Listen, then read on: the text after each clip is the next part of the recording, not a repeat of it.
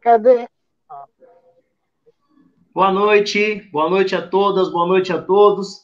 Estamos aqui nessa live, um momento importante, um momento especial. Estamos aqui reunidos quatro negros, uma negra e três, uma preta e três pretos para trocar umas ideias, falar com vocês sobre um tema que é muito caro e muito importante para nós. Quero me apresentar. Eu sou o Ciro, movimento hip hop de Campinas e do interior de São Paulo. Estou aqui para também trocar uma ideia e ajudar a tocar os trabalhos aqui essa noite para a gente conversar um pouquinho, dialogar, pensar ações práticas que são importantes para todo, todos nós, né? Quero começar apresentando aqui as pessoas importantes, meus amigos, minha amiga. Começar pelo Dr. Marcel. Seja bem-vindo. Boa noite, Dr. Marcel. Ciro, meu irmão, obrigado pela honra, pelo carinho, pela oportunidade de estar podendo discorrer sobre um tema tão significativo e importante para o nosso povo. Quero cumprimentar meu irmão Toninho, querido amigo. Eu quero cumprimentar também Jupiara. Uma honra conhecê-la estar podendo dividir com você o espaço aqui de aprendizado para nós aqui. Para mim é uma alegria e uma honra. Me apresentando, eu sou advogado, atualmente advogando é, por STU, Sindicato dos Trabalhadores da Unicamp. Eu advogo há 20 anos, sou formado é, pela PUC de Campinas, moro e atuo aqui na cidade de Campinas, casado há 23 anos, dois filhos, uma menina de 20 anos, um menino de 15. Estamos aí advogando no, no, no direito sindical, é, buscando aí a inserção do nosso povo, o povo negro, tão sofrido, mas de anos em anos aí nós estamos tentando fazer que o nosso povo vá melhorando aí. Então, para mim é uma alegria, uma honra estar aqui com todos. Obrigado, é isso. E aí, dando sequência nas apresentações, quero convidar aqui parceiro de luta de longa data, né? Estamos juntos mais uma vez. Toninho da Fazubra, boa noite, seja bem-vindo, Toninho. Boa noite, Ciro. Boa noite, Jupiara, doutor Marcelo. Prazer estar com vocês nesse, nessa live, no momento importante do país. Para quem não me conhece, sou Toninho Alves, é, sou um dirigente sindical, atualmente é, afastado por conta de, dispor meu nome a uma pré-candidatura a Prefeitura de Campinas, é, partido ao qual eu milito, mas é, estamos continuando a nossa militância cotidiana. É isso. Muito obrigado, Toninho.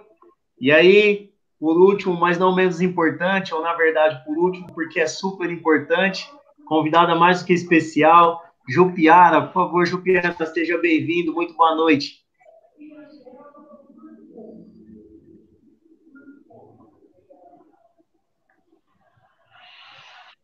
noite, Ciro. Boa noite, doutor Marcel. Noite. Boa noite, Toninho. É um imenso prazer falar com você é, neste momento, porque passa o país os descaminhos apontados, tanto pelo governo federal. Acho que houve algum problema com a internet da nossa amiga Jupiara. E aí, infelizmente, a conexão caiu. Vamos tentar contato com ela. E aí, logo mais, assim que ela conseguir retornar, a gente retoma aqui com ela. Então, que é coisas que acontecem, né? Modernidades. É sempre assim. Então, vamos retomar aqui o papo de hoje. Extremamente importante, um papo sério, né? Que para nós é muito, muito importante falar. É, nós vamos to tocar no assunto sobre o racismo estrutural e nessa parte, num ponto específico, que é a violência do Estado contra o nosso povo. É um tema muito importante para nós, pretas e pretos aí, e eu quero abrir aqui a nossa fala, quero convidar o doutor Marcel para ele expor um pouco das suas ideias, de como que é a visão dele sobre esse ponto aí. Doutor Marcel, por favor. Obrigado pela oportunidade. Ciro, é, falar um pouco sobre o aspecto legal, é, do avanço legal é, em que o negro no Brasil foi galgando e conseguindo um espaço aí de, de, de representação legal aqui no Brasil. Vamos começar aqui falando de, depois de 400 anos de escravidão, onde o povo oprimido brasileiro, negro oprimido brasileiro, nós tivemos no dia 3 de maio de 1888 a Lei Áurea, que foi sancionada pela princesa Isabel, todos nós sabemos, não por, uma, por um preceito ideológico de inserir o negro na sociedade, mas muito mais por uma pressão internacional. Em 1988, houve a libertação dos escravos, deixando claro que o Brasil foi o último país do mundo a, a, a, ter a, a libertação dos escravos, e Campinas, a última cidade do Brasil a libertar os escravos. Portanto, Campinas, a última cidade do mundo a libertar os escravos. Dentro dessa premissa, é, depois de 93 anos, é, em 1985, um homem chamado Carlos Alberto Caó de Oliveira, né, isso nós estamos falando de 1985, ele como deputado federal, um negro militante, deputado federal, ele, ele é, criou uma lei de racismo que até então não era vista como lei, era vista como é, é nem lei era, era, era é, o, o racismo não era visto como crime, era visto como contravenção penal. Mas isso começou em 85, o Brasil começando a sair da ditadura, e esse homem já falecido, falecido em 2018, um professor, nascido em 1940, é, professor, advogado e jornalista, ele como deputado federal ligado ao é, é, é militante do partido PDT, do PDT, no Rio de Janeiro, ele criou essa lei é, é, contra o racismo.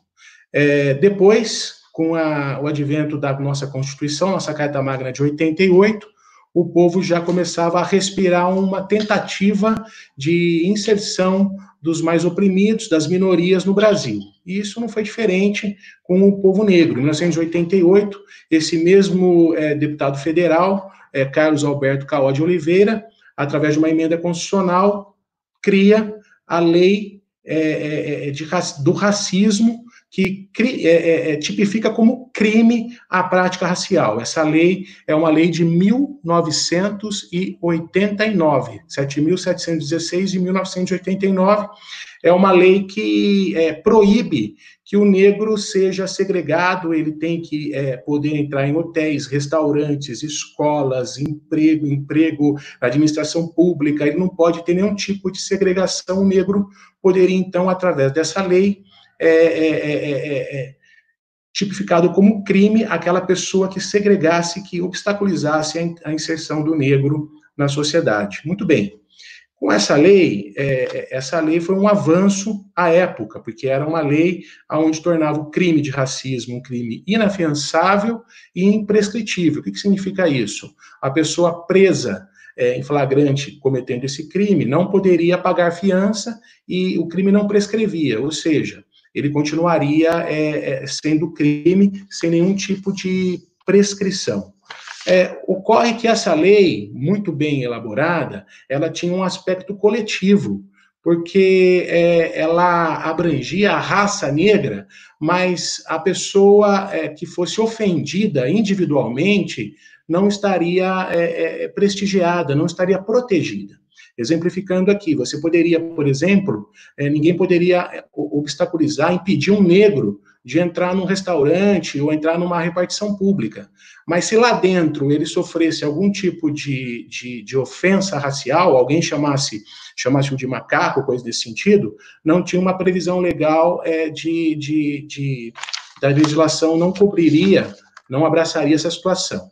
Isso aconteceu em 1997, com a lei é, é, é, de injúria racial. Em 1997, teve uma inserção do parágrafo 3 no Código 140 do, do Código Penal, é, que levou a, a questão da injúria, que era uma ofensa de cunho moral, a, a, foi guindado a ofensa racial também. Então, portanto, é, é, é, as pessoas que, porventura, é, ofendessem a honra e, e um aspecto racista, um, um aspecto é, é, denegrindo a cor da pele de uma pessoa, agora sim, essa pessoa, é, esse ofensor é, poderia ser é, tipificado, né, é, e responderia pelo crime de injúria racial. Então, duas situações diferentes aqui para a gente é, perceber. Primeiro,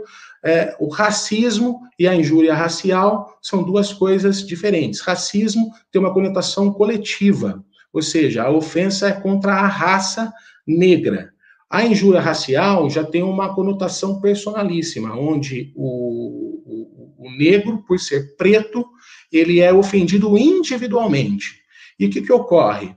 É, uma pessoa que é, é, for ofendida individualmente, chamado de macaco, coisa desse sentido, é, o ofensor estará incluso nesse crime de injúria racial. A injúria racial tem uma pena mais branda do que o racismo. A injúria racial, ela, ela é um crime afiançável, ou seja, a pessoa é, que comete um, um, ato criminoso desse, ela pode pagar fiança e, e, e responder em liberdade. Também ela prescreve em oito anos. Portanto, o que nós vemos aqui é que a, a injúria racial ela é muito mais é, vista e, e, aplicada pelas nossas autoridades policiais aos casos.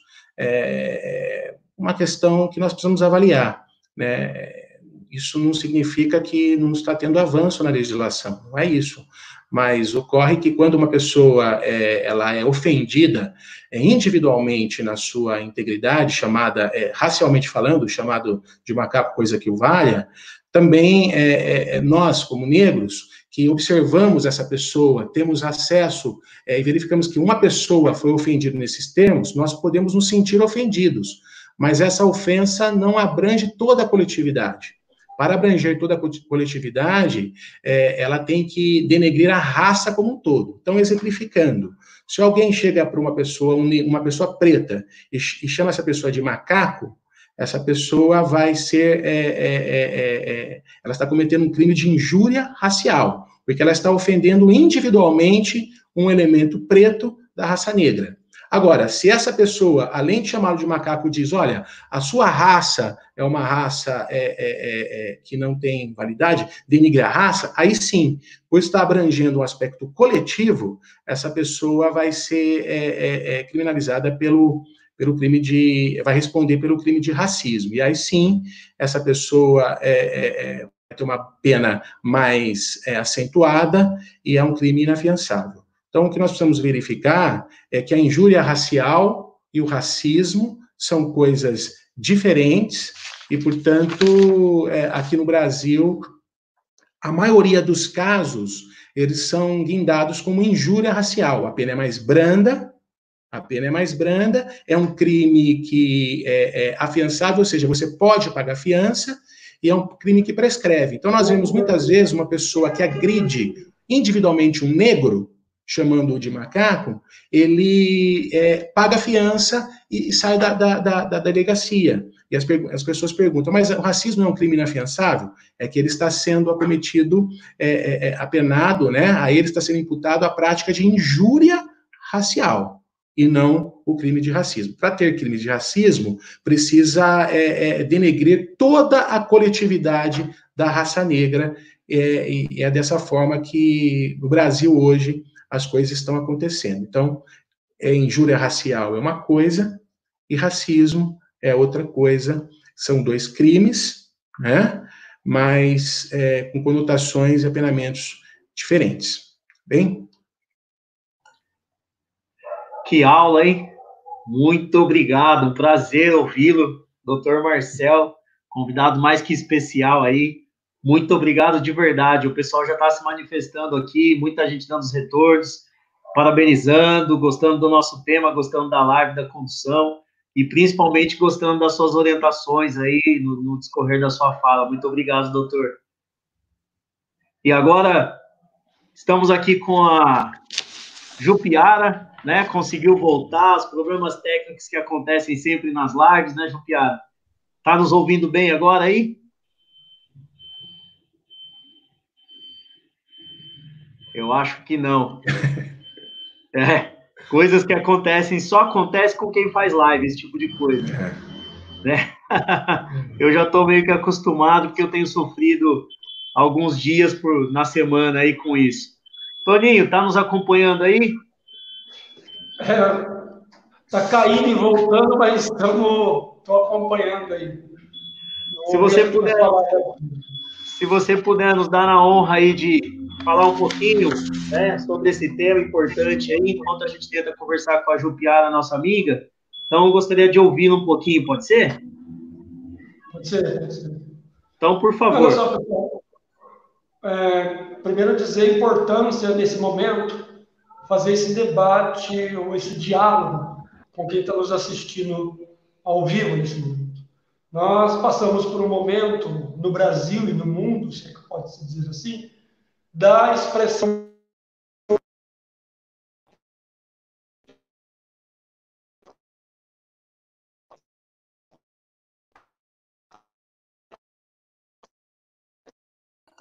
Toninho, seu microfone cortou. Acho que você está com dificuldade na sua internet. Está nos ouvindo?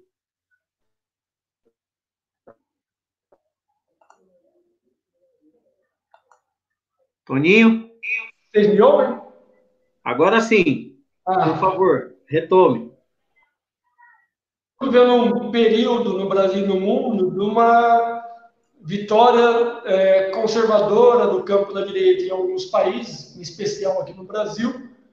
E quando surge esse movimento mais conservador à direita, surge também questões é, culturais, sociais, é, que historicamente está é, travado no nosso meio de relação social. Não é à toa que no Brasil a gente percebe um surgimento é, de uma direita conservadora que se expressa no seu debate, na sua fala e na sua forma de agir. Mas a gente também acompanhou no último período a expressão do racismo social né, nos Estados Unidos com a morte, né, o assassinato é, de um irmão, né, George que é, quatro policiais, quatro policiais, porque não foi um só, mas quatro policiais é, um fazendo ação prática e os outros três assistindo. Por que, que eu digo racismo social? Porque o racismo social é uma expressão que precisa se manter para manter uma, é,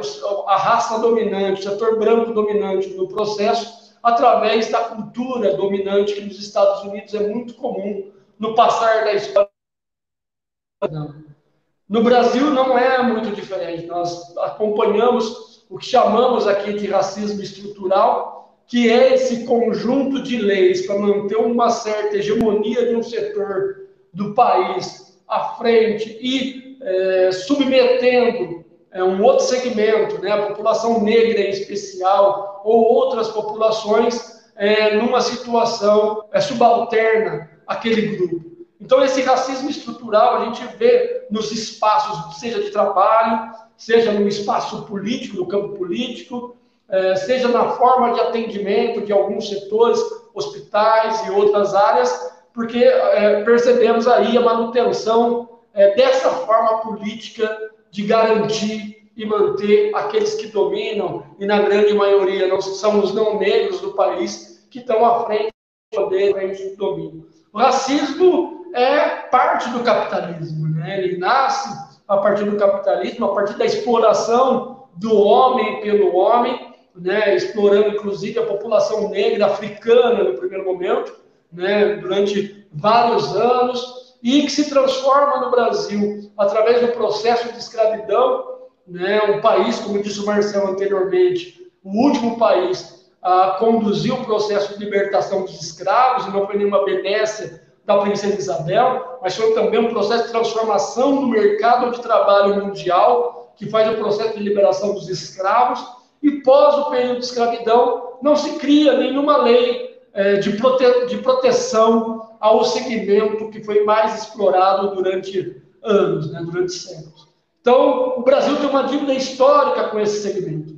E como é que paga essa dívida histórica? O pouco que teve no último período com governos anteriores, é, ele não se delimita nesse governo, nesse momento, ele não se, se mantém nesse governo, nesse momento, porque o governo anterior não fez políticas que a gente chama de estruturantes ou políticas estruturais que garantissem, então, é, a permanência é, dessa, desse pagamento, dessa dívida histórica é, com os negros no Brasil. Portanto, o que a gente assiste agora é um desmonte de, desse processo das leis que garantiam acesso às universidades, acesso ao trabalho, né? mais dignidade no atendimento de saúde, mais dignidade no atendimento de igualdade ao segmento negro, a gente vê desmanchar, porque quem entra no governo, que é esse governo atual, entra com uma lógica fascista, entra com uma lógica de que pouco importa as vidas humanas, em especial a vida dos negros do Brasil. Se a gente acompanhar é, nos estados, a gente vai ver a expressão dessa política no Rio de Janeiro, com o governo Witzel, que aplaude a polícia quando mata o preto pobre da periferia. Né? Nós assistimos uma cena é, complicada de um governador que desce de um helicóptero e aplaude um policial que baleou né, um, é, é, um, um, um, cidadão perseguido naquele momento e é, o governador aplaude e orienta, inclusive, que a polícia pode atirar de cima do helicóptero e matar qualquer trabalhador ou qualquer cidadão que esteja trajando ou esteja suspeito naquele momento. Esse é o conceito de enfrentamento que se expressa cada vez mais com o crescimento do fascismo no Brasil.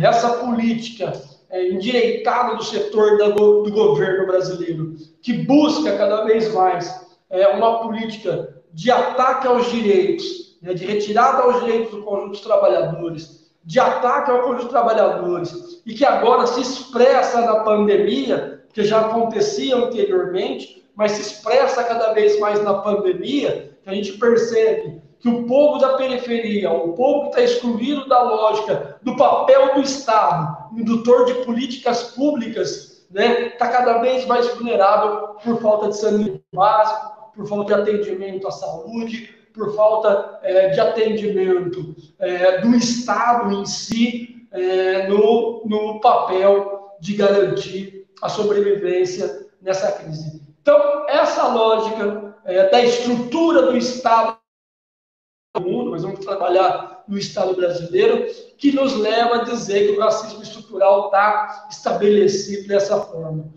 E como é que se dá essa violência no Estado contra o povo preto, contra o povo é, é, em vulnerabilidade? Não é novo isso, a Jupiara, com mais é, histórico que eu, pode dizer isso, que os movimentos negros do estado de São Paulo, em especial, denunciam o genocídio da população negra, em especial o genocídio da juventude negra do Brasil. Né? Ou seja, a PM ou a polícia, que é o, o braço armado do Estado, ou o aparelho repressor do Estado, como diz Gramsci, né? a polícia sufoca a população negra e sufoca a juventude negra porque é, causa suspeita qualquer jovem negro é, andando em determinadas horas, em determinados locais é, do estado ou da cidade.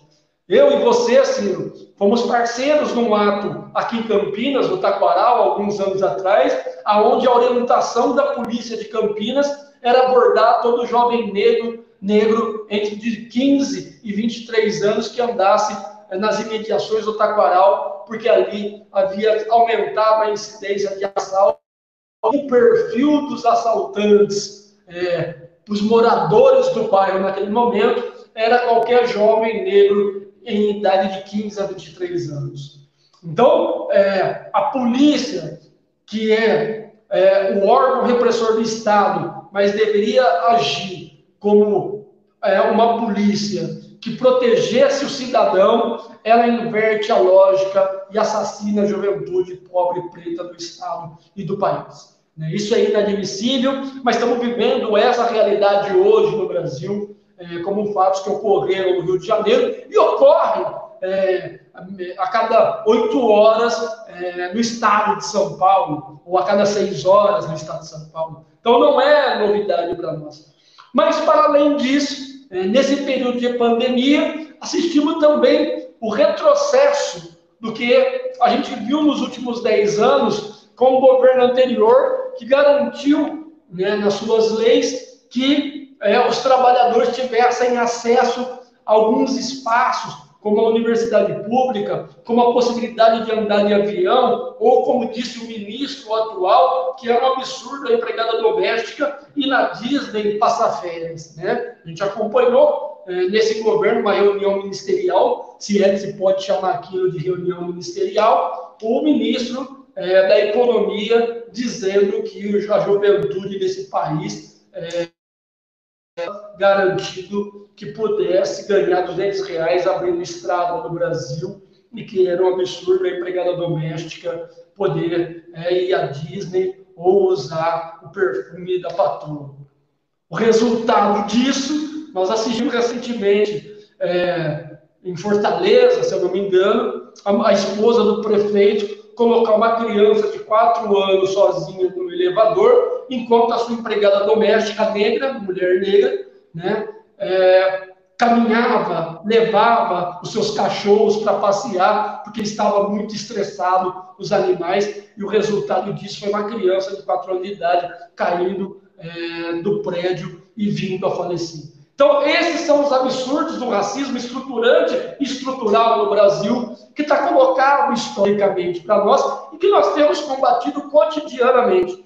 Evidentemente, não é um processo tranquilo, porque uma vez que o governo é, mostra a sua face e expressa que a população pode dizer absurdos tamanhos, ou fazer como a, a esposa do prefeito de Fortaleza, é, né, de colocar sua empregada doméstica como escrava para levar os animais e deixar seu filho, ou assistir né, é, os escravos ainda é, na mentalidade, como secretário da Fundação Palmares, expressar bobagens de tamanha natureza que a gente tem assistido no último período.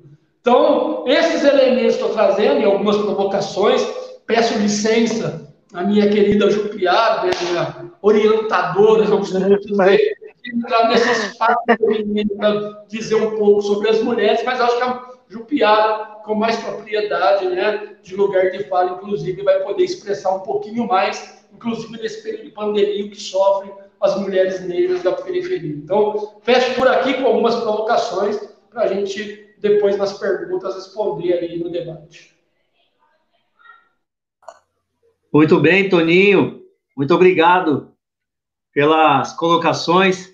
Queria lembrar você, é, mais uma das frentes que nós trabalhamos e atuamos juntos aí, foi naquele ato faz sete anos, foi no início do ano de 2013, que nós fomos até a Lagoa do Taquaral, fizemos a intervenção, e o ato se chamava Em Campinas Eu Sou Suspeito. Nós descemos lá e fomos até a frente do distrito policial, para fazer um enfrentamento ideológico com os policiais e mostrar para eles o quanto errado eles estavam mais uma vez. E aí, anos e anos depois, a gente vê, infelizmente, essa cena se repetindo cotidianamente. É um, um problema isso, né? Mas vamos lá. Eu acho que a gente segue aqui nessa, nesse nosso primeiro encontro, que pelo ritmo vai ser o primeiro de vários. E aí, sem mais delongas, queria abrir aqui o espaço para nossa convidada super especial de São Paulo, nossa orientadora, mestre Jupiara aqui, tem algumas coisas para dizer e vamos, eu vou ficar quietinho aqui só prestando atenção, porque eu sei que são coisas extremamente importantes para a gente aprender agora. Por favor, Jupiara, fica à vontade. Boa noite. Boa noite. Eu quero iniciar agradecendo muito o carinho de todos vocês e dizer para vocês que eu aprendo muito mais com vocês do que vocês aprendem comigo. Eu, eu acho que este, é, para quem está nos ouvindo, é o momento de fazer as provocações e dizer para as pessoas que hoje todo mundo está falando no país, eu sou antifascista. Eu acho que as pessoas têm que iniciar dizendo que elas são antirracista e antifascista. Porque não há sociedade brasileira com o racismo imbuído nela. E o desserviço que presta a alguns que são negros, mas têm o direito de vir de matizes ideológicas diferente da minha e eu tenho o dever de combatê-lo, porque os negros nesse país, desde o período que para cá foram trazidos para serem trabalhadores escravizados, eles lutam por direitos civis nesse país.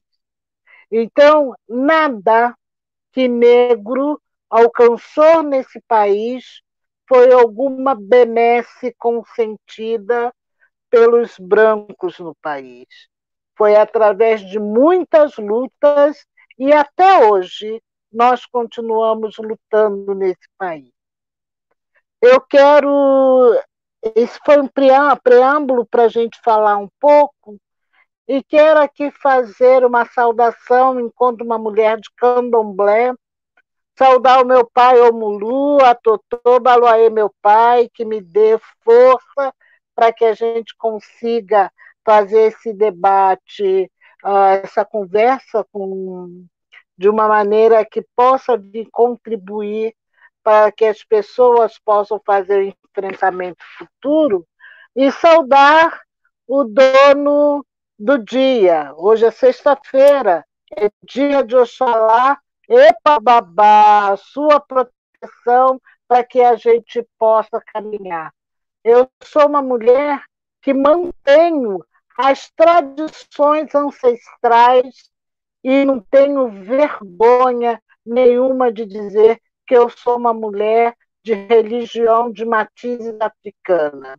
E eu acho que isso é muito importante, porque a partir daí a gente diz da onde vem e para que estamos uh, servindo nessa, nessa terra.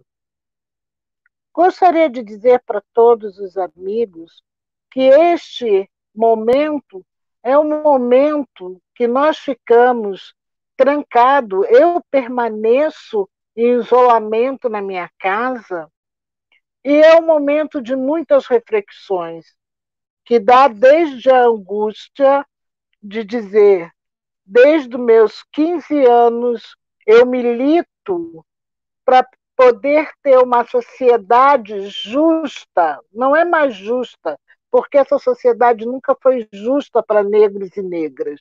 Então, quero transformar essa sociedade numa sociedade justa, igualitária. Este é um processo que não é um processo para negros e negras fazerem sozinhos.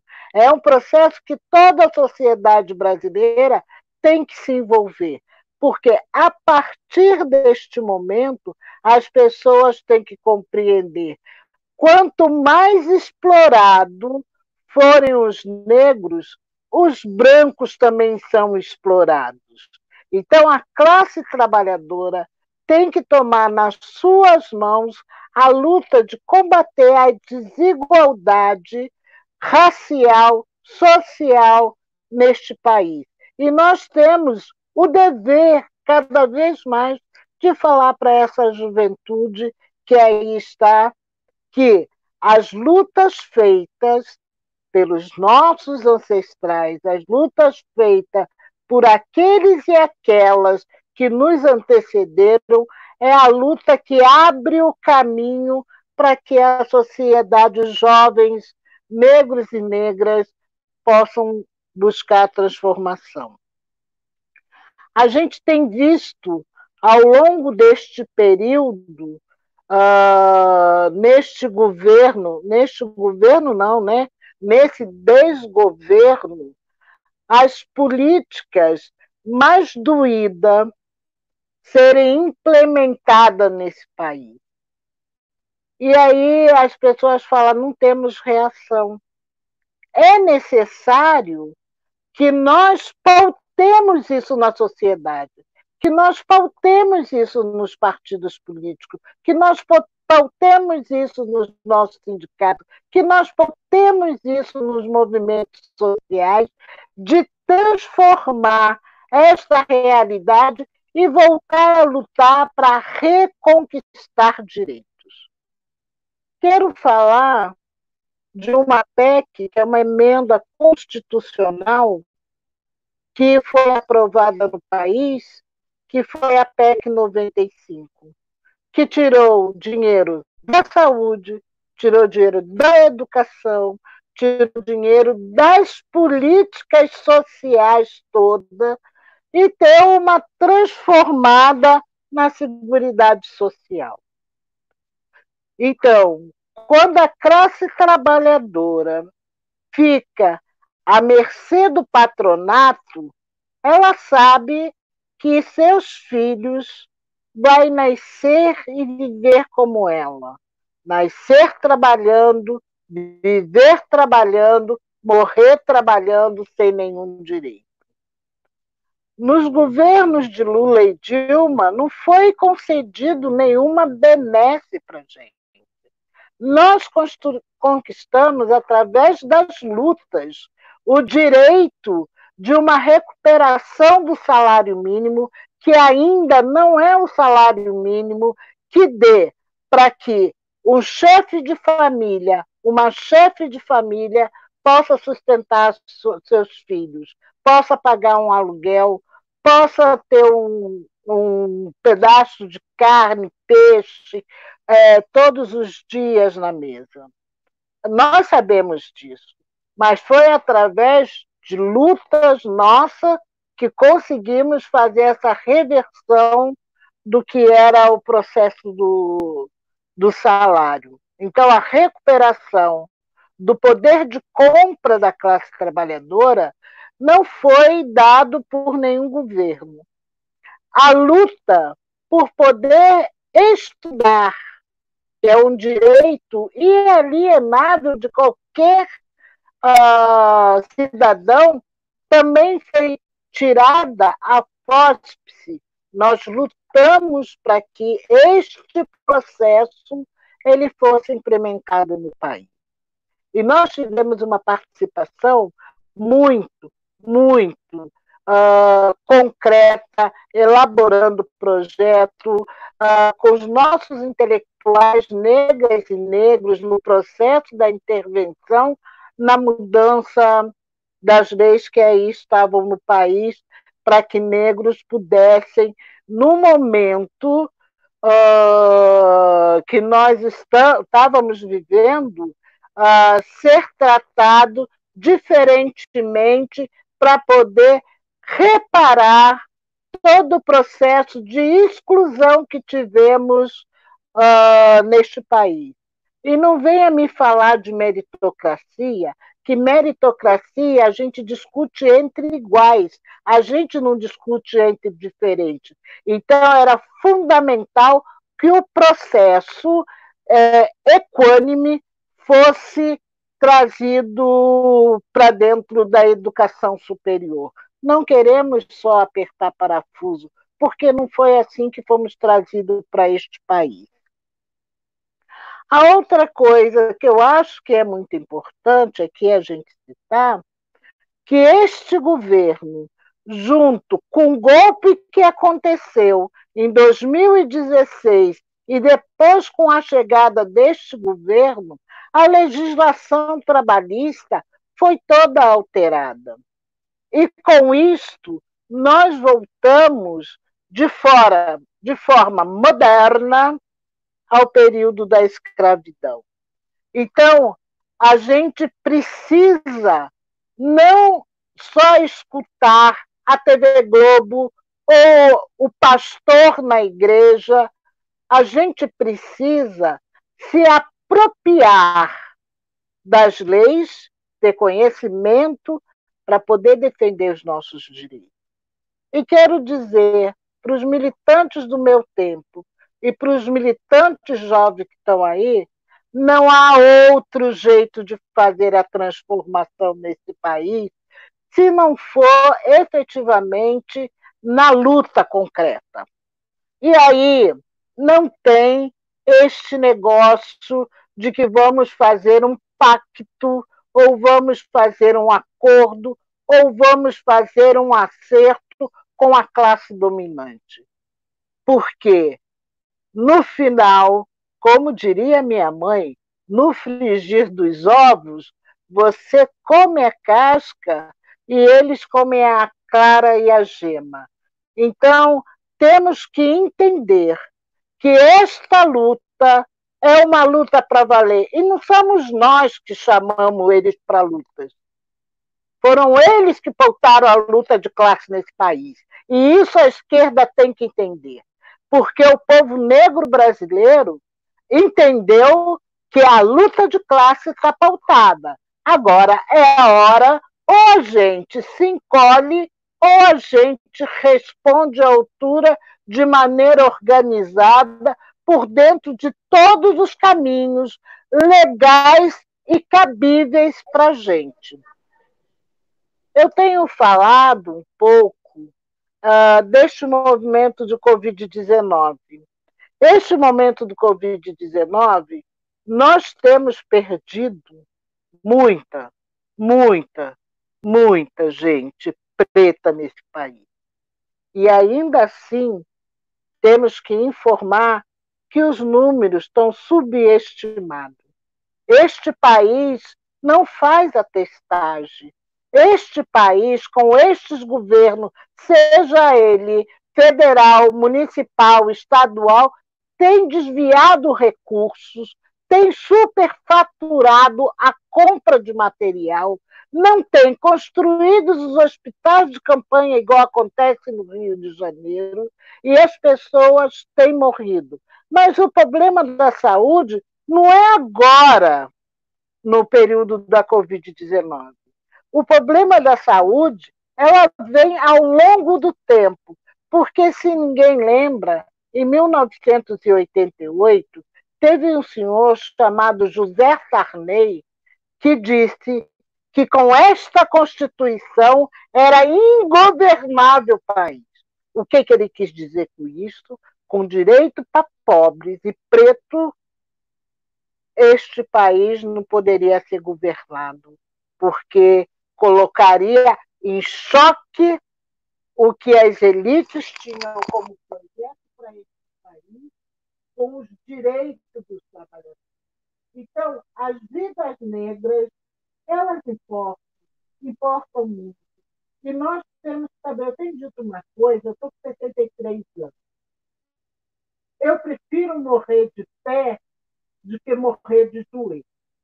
Então, isso é um recado que eu deixo para todo mundo. Eu vou lutar, sem medo. Se tem aqui alguns que estão ah, pegando dados dos militantes de esquerda para fazer um sei já pegaram lá atrás quando eu era jovem. Né? É, graças a Deus, eu não fui para o pau de arara, essas coisas todas naquele período. Mas eu vou resistir, porque não é um processo de cinco minutos. É um processo de reconstrução de um país que tem que ficar para os meus mais jovens. É um processo que a gente tem que dizer a todo mundo que não adianta se esconder debaixo da cama porque não se acaba. Então, ou lutamos, ou lutamos. Esta é a receita do mundo. Não tem outra. Então, os negros e negras precisam efetivamente se organizar para enfrentar o que temos pela frente. Só para concluir, que eu acho que está todo mundo esperando concluir, eu queria dizer: este governo diz que o Brasil não seria igual à Itália. E não está sendo mesmo, está sendo um pouco pior. Em número de mortes, em número de contágios, para vocês terem uma noção, está os Estados Unidos em primeiro lugar, um país super poderoso, super rico, mas com um governo descompromissado com o seu povo. Está o Reino Unido em segundo lugar e o Brasil passou à frente da Itália, está em terceiro. Então, é necessário que conheçamos os nossos direitos e partimos para cima. E que digamos com todas as letras, esses 600 reais que não chegou na mão de muito povo brasileiro, porque houve maracutaia, foi distribuído para militar, faz de conta que pega de volta, e quem está lá na ponta, precisando do dinheiro, poucos receberam. Então, este governo não vai pensar que, passando esse processo, ele vai colocar na conta dele e dos filhos dele o dinheiro que era para fazer uma ação social justa, não tão justa nesse país, mas que pudesse minimamente minimizar e as pessoas poderem comprar o arroz e o feijão. Eu quero agradecer a vocês, estou aqui para certo. É isso, isso. Muito bom, hein? Que aula. Nossa Senhora, de perder até o fôlego. De tantas, tantos problemas, tantos questionamentos e tão pouca solução, pouca disposição de solucionar as questões que são importantes para todos nós. Muitíssimo obrigado, Jupiara, muitíssimo obrigado pela sua contribuição e por esse momento, por essa aula aqui, dada a todos nós.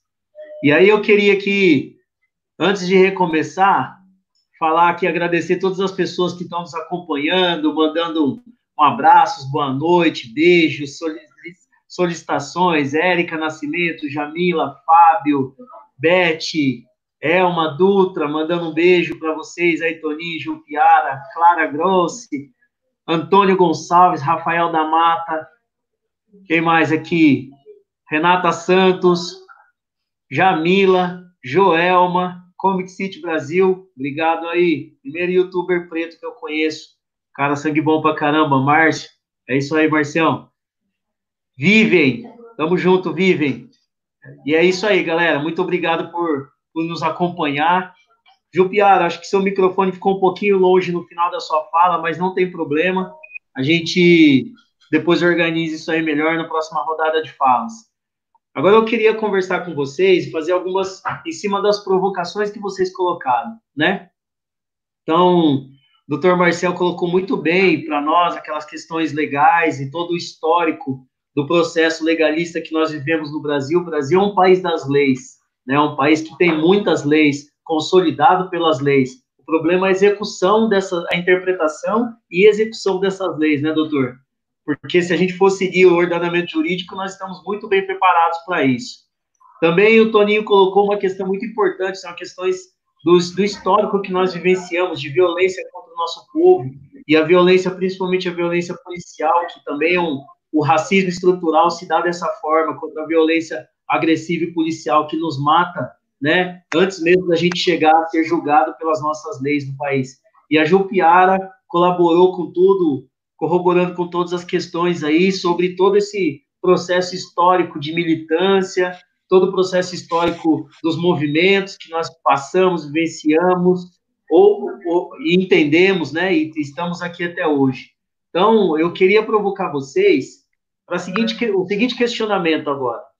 O racismo estrutural, ele é uma forma de, ele é uma forma que se dá para nós uma agressão física, uma agressão psicológica e de várias outras maneiras. Eu queria trazer que vocês colocassem aqui para a gente um pouco sobre o que está acontecendo ou o que nós estamos vivenciando, como diz Will Smith, isso sempre aconteceu, o problema é que agora está sendo gravado e transmitido. Então, o que está acontecendo nesse momento de, de, dessa explosão toda? Tanto dessa onda, dessa linha de governo que nós estamos vivendo, com esses governos, não no Brasil, mas pelo mundo, né? E aí, como disse a Jupiara, primeiro nós temos que lutar contra e depois contra o fascismo. E aí, o que, que acontece em relação a essa resposta que nós temos que dar? Ou que nós estamos vivendo só uma, uma ponta do iceberg? Então, quero ouvir de vocês um pouco sobre isso. De que forma que esse racismo estrutural chega e de que forma que nós respondemos a esse racismo estrutural. Vamos lá, quem começa? Doutor Marcel, pode começar? Ok, é, eu acho que nós estamos vivendo uma época é, muito é, triste. Se pudéssemos dar um adjetivo para a época que nós estamos vivendo, uma época triste.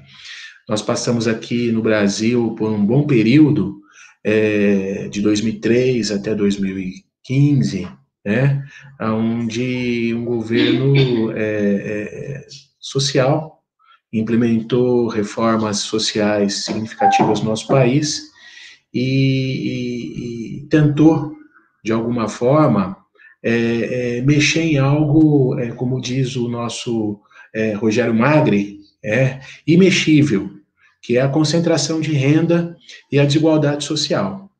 Então, esse governo tentou, de alguma forma, ainda que não, não investiu, não abraçou as, as macros, macro-reformas, né?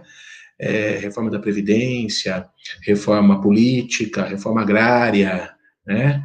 Mas tentou, de alguma forma, implementou medidas sociais de alcance a, a, a combater, ou pelo menos é, é, é, tentar trazer um pouco de, de, de, de, uma situação onde a desigualdade social e a concentração de renda fosse, pelo menos, é, é, é mostrado para o brasileiro. Né?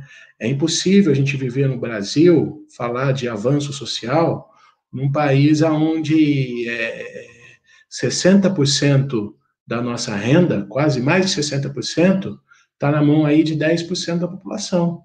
O Brasil é um país onde a desigualdade social e a concentração de renda é, é, é algo, por assim dizer, estúpido. É muito difícil é, é nós conseguirmos os avanços sociais se nós não conseguirmos é, trabalhar ou enfrentar essa situação. E a elite dominante jamais vai permitir que isso aconteça. E por que, que nós estamos vivendo um momento triste? Porque hoje é o nosso governo, e não é só no Brasil, isso é uma, uma ordem é, mundial. O Brasil está num governo extremamente totalitário, extremamente é, é, racista, feito a qualquer tipo de reforma e avanço social. Né? Então, é, nós temos que tentar é, é, é, é lutar e entender essa situação. E o negro está é, intrinsecamente envolvido nessa situação, né? se a situação já era difícil num governo onde as reformas sociais eram um pouco mais abraçadas, imagina agora, né? Então, qual que é a situação que se apresenta? Conversava um pouco com a, com a Jupiara a respeito. Nós estamos numa situação, eu vejo dessa forma, e concluo aqui, que é, é aquele jargão é, é, popular. Se você correr, o bicho pega, se você ficar, o bicho come. Por quê? Porque hoje nós vemos aí as instituições postadas, como o Supremo Tribunal Federal, representado aí pelo Fux, né? até então era pelo Dias Toffoli, que está afastado, nós vemos aí o Supremo Tribunal Federal, o Congresso Nacional representado pelo Rodrigo Maia na Câmara dos Deputados e o Alcolumbre no Senado, é, é, é, é urgindo, é, é, falando de uma forma muito clara sobre democracia, dizendo que o Brasil está passando por uma situação difícil, né? É que uma antidemocracia está se levantando aí. Então você vê essas, institui essas instituições hoje falando de uma forma muito clara, mas foram as mesmas instituições que arregimentaram, que patrocinaram, que materializaram e viabilizaram o golpe da retirada da presidenta Dilma do poder. Queiramos nós ou não, é, sejamos nós ou não militantes de esquerda ou do PT ou de quem quer que seja, é um fato claro. A presidenta Dilma ela foi tirada, foi guindada né, por um golpe que, arregimentado pelo Congresso Nacional, seja Câmara dos Deputados e Senado, viabilizado pelo Supremo Tribunal Federal, representando o sistema judiciário no Brasil, e outras instituições relevantes, como a própria OAB, a qual é, eu sou advogado, também patrocinou e apoiou o golpe militar. E agora, são essas mesmas instituições que vêm a público dizer que nós estamos passando por um momento de antidemocracia. Por isso que eu digo, se você ficar, o bicho pega, se você correr, o bicho come, porque nós vemos aí dois governadores é, é, tentando abraçar a bandeira da democracia, é, que é o nosso governador de São Paulo, João Dória, e o governador do Rio de Janeiro, o Itzel, que de democratas não tem absolutamente nada. Então, como é que nós vamos permitir que tais pessoas, instituições que eu acabei de falar, se levantem para falar de democracia, se foram as mesmas que outrora, num passado muito recente, arregimentaram um golpe atroz de retirada do poder de uma presidenta legitimamente eleita pelo povo? Então, como é que nós vamos fazer nesse país? A esquerda precisa é, verificar essa situação, nós, como negros, precisamos é, é, é, cultivar as nossas raízes, mas vamos estudar fundo esse tema. E, e em cima disso, precisamos encontrar saídas é, que possam trazer uma democracia inclusiva no nosso país. É dessa forma que eu vejo. Muito bem, doutor. Muito obrigado pela sua contribuição. Essa linha de raciocínio é isso aí. É isso mesmo que nós também entendemos. Quero chamar aqui, convidar o companheiro Toninho para fazer, falar um pouco sobre isso também, por favor.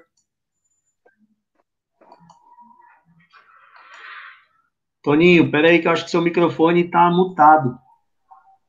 Ah, agora sim. Agora sim, por favor. O questionamento que você levantou coloca diversos elementos aí que precisamos analisar. Né? No, como eu falei na minha primeira intervenção, nós vemos um período no mundo e no Brasil de uma ascensão de uma direita conservadora. Né? Esse processo de ascensão, que se instala inclusive com o Trump nos Estados Unidos, e no Brasil, no período pós-golpe, concordo com o Marcel, como colocou aqui, é, regimentou um grupo de pessoas que se utilizaram de outros espaços de militância, em especial de comunicação, que nós, os movimentos vou falar do momento de esquerda, mas os movimentos sociais não estávamos habituados a fazer. Né? Eu tive a grande honra, através da Jupiara, de conhecer o professor Milton Santos usava uma expressão, aliás, tem um, um vídeo do professor Milton Santos que eu adoro assistir e oriento as pessoas a assistirem, que é por uma outra globalização, que ele costumava dizer, e dizia nesse, dizia nesse vídeo, que a burguesia no mundo e no Brasil produz é, tanto material é, que não consegue consumir, e nós, que estamos no topo da pirâmide, precisamos aprender a utilizar esses instrumentos que são derramados pela burguesia, que são excedentes da burguesia. Não é novo isso, mas o professor Milton Santos no vídeo por, uma outra globalização. O exemplo disso é o celular. Né? O exemplo disso é o que a gente está fazendo hoje. Uma live em tempo de pandemia, mas coisa que a gente não fazia no período é, normal. Então, assim, primeiro, qual é a situação que você coloca? O avanço da direita que contribui para o processo de racismo estrutural. Né? O avanço do governo de direita e, a, para além da direita, um governo fascista que aplica a necropolítica, né? É, que a base social para fazer é, essas políticas, mas para ocupar alguns espaços deixados por esse segmento. Por um outro lado, nós que não estávamos habituados a utilizar esse processo de transmissão, esse processo de diálogo. Né? O que está acontecendo agora? Bom, acontece agora que nós estamos tendo acesso a esses, a esses produtos. O que nós estamos fazendo? Estamos filmando a violência da polícia, a morte do George é, Floyd nos Estados Unidos, filmado por um celular. Né? Nós estamos utilizando esses instrumentos. E precisamos utilizar cada vez mais, não é precisamos utilizar cada vez mais. Mas mais do que isso, precisamos voltar ao velho processo de organização social que nós estamos habituados a fazer. Organizar os diversos, ou participar da organização dos diversos movimentos sociais, em especial, no nosso caso, o movimento Olha, Ciro, veja a minha situação. Né? Um exemplo típico que eu costumo debater com os companheiros. Eu, é, dialogando com os companheiros de partido, me dispus a um desafio é, numa cidade extremamente racista como Campinas, a ser pré-candidato a prefeito. Um negro de dread, na minha idade, fazer disputa do majoritário numa cidade como Campinas. Por que isso? Porque olhando e querendo dialogar com a juventude de Campinas Casos como o jovem é, Jordim Campinas não pode acontecer mais. Né? A violência da polícia contra o jovem Jordim, que aconteceu recentemente, não pode acontecer mais. E é esse desafio que eu me coloco, né, para dialogar com essa juventude. Sim, é possível a gente ocupar alguns cargos é, públicos, é possível a gente disputar a política da forma como ela é, é possível a gente organizar essa juventude e plantar uma semente Obviamente, é, é, vamos plantar uma semente que vamos ver o resultado daqui 10, 15, 20 anos. Mas vamos dizer para essa juventude: é possível sim a gente descer o morro e ocupar o asfalto e fazer o debate. E é isso que a gente precisa fazer. Né? Para responder isso, é descer o morro e ocupar o asfalto e fazer ações concretas de enfrentamento aos governos de plantão que estão nos retirando o direito ou levando nossa juventude à morte. Esse é o nosso desafio momentâneo. Concordo com você, Toninho, principalmente por ser do movimento hip hop, que é um movimento que já nasce com um movimento de luta, né? De debate, confronto social e que está até hoje, mais de 40 anos aí, movimento hip hop no Brasil. Nós estamos, continuamos fazendo o enfrentamento que nós temos que fazer. E é para isso que estamos aqui. Jupiara, nossa companheira, por favor, dê sua contribuição. É, deixa eu falar. Uma das coisas que eu acho importante é a gente dizer que não é só bala que mata, né? Nós temos a milícia, temos a polícia, que estão liberadas hoje para poder exterminar com a juventude negra. Mas quando você mata sonhos, quando você leva a juventude negra a ter depressões por não ter expectativa de vida, você também é um assassino. Quando você desvia recursos públicos que deveriam ser empregados nas instituições públicas, nos programas para atender a população, você também é um assassino, você mata pessoas. Então, essas coisas, para mim, elas têm que ser muito discutidas. E o povo tem que saber que ele, se tiver unido, se for para dentro das câmaras municipais, das assembleias legislativas, de ocupar o Congresso Nacional, de ocupar as ruas, nós podemos uh, reverter uh, este quadro. Eu estou falando isso porque a gente também tem que ver algumas coisas. Uh, eu não jogo a água, a criança, o sabonete, tudo fora, não. Mas tem algumas coisas que são fundamentais ser falada aqui. Um dos grandes pecados que teve quando tivemos um governo democrático e popular foi não fazer uma das reformas que eram fundamentais, a tributária, a taxação das grandes fortunas, porque é um absurdo. Você tem um pois é, você paga IPVA. Quem tem um iate não paga nenhum tipo de imposto. Então, você sempre privilegia, porque isso é privilégio, sempre quem tem dinheiro. Então, e a classe trabalhadora, ela fica alijada de todo o processo de como é você poder uh, viver com dignidade. Eu estou colocando essas questões porque eu quero falar um pouco, porque neste momento que nós estamos discutindo a pandemia e nós temos que fazer, no Rio de Janeiro, no, na periferia de São Paulo, os assassinatos da juventude preta continuam. Quer dizer, você já tem um processo de extermínio pela pandemia, mas você ainda tem milicianos e policiais matando os jovens pretos no nosso país. Então, é como eu tenho dito, né? É fundamental que a gente retome uma organização pela base.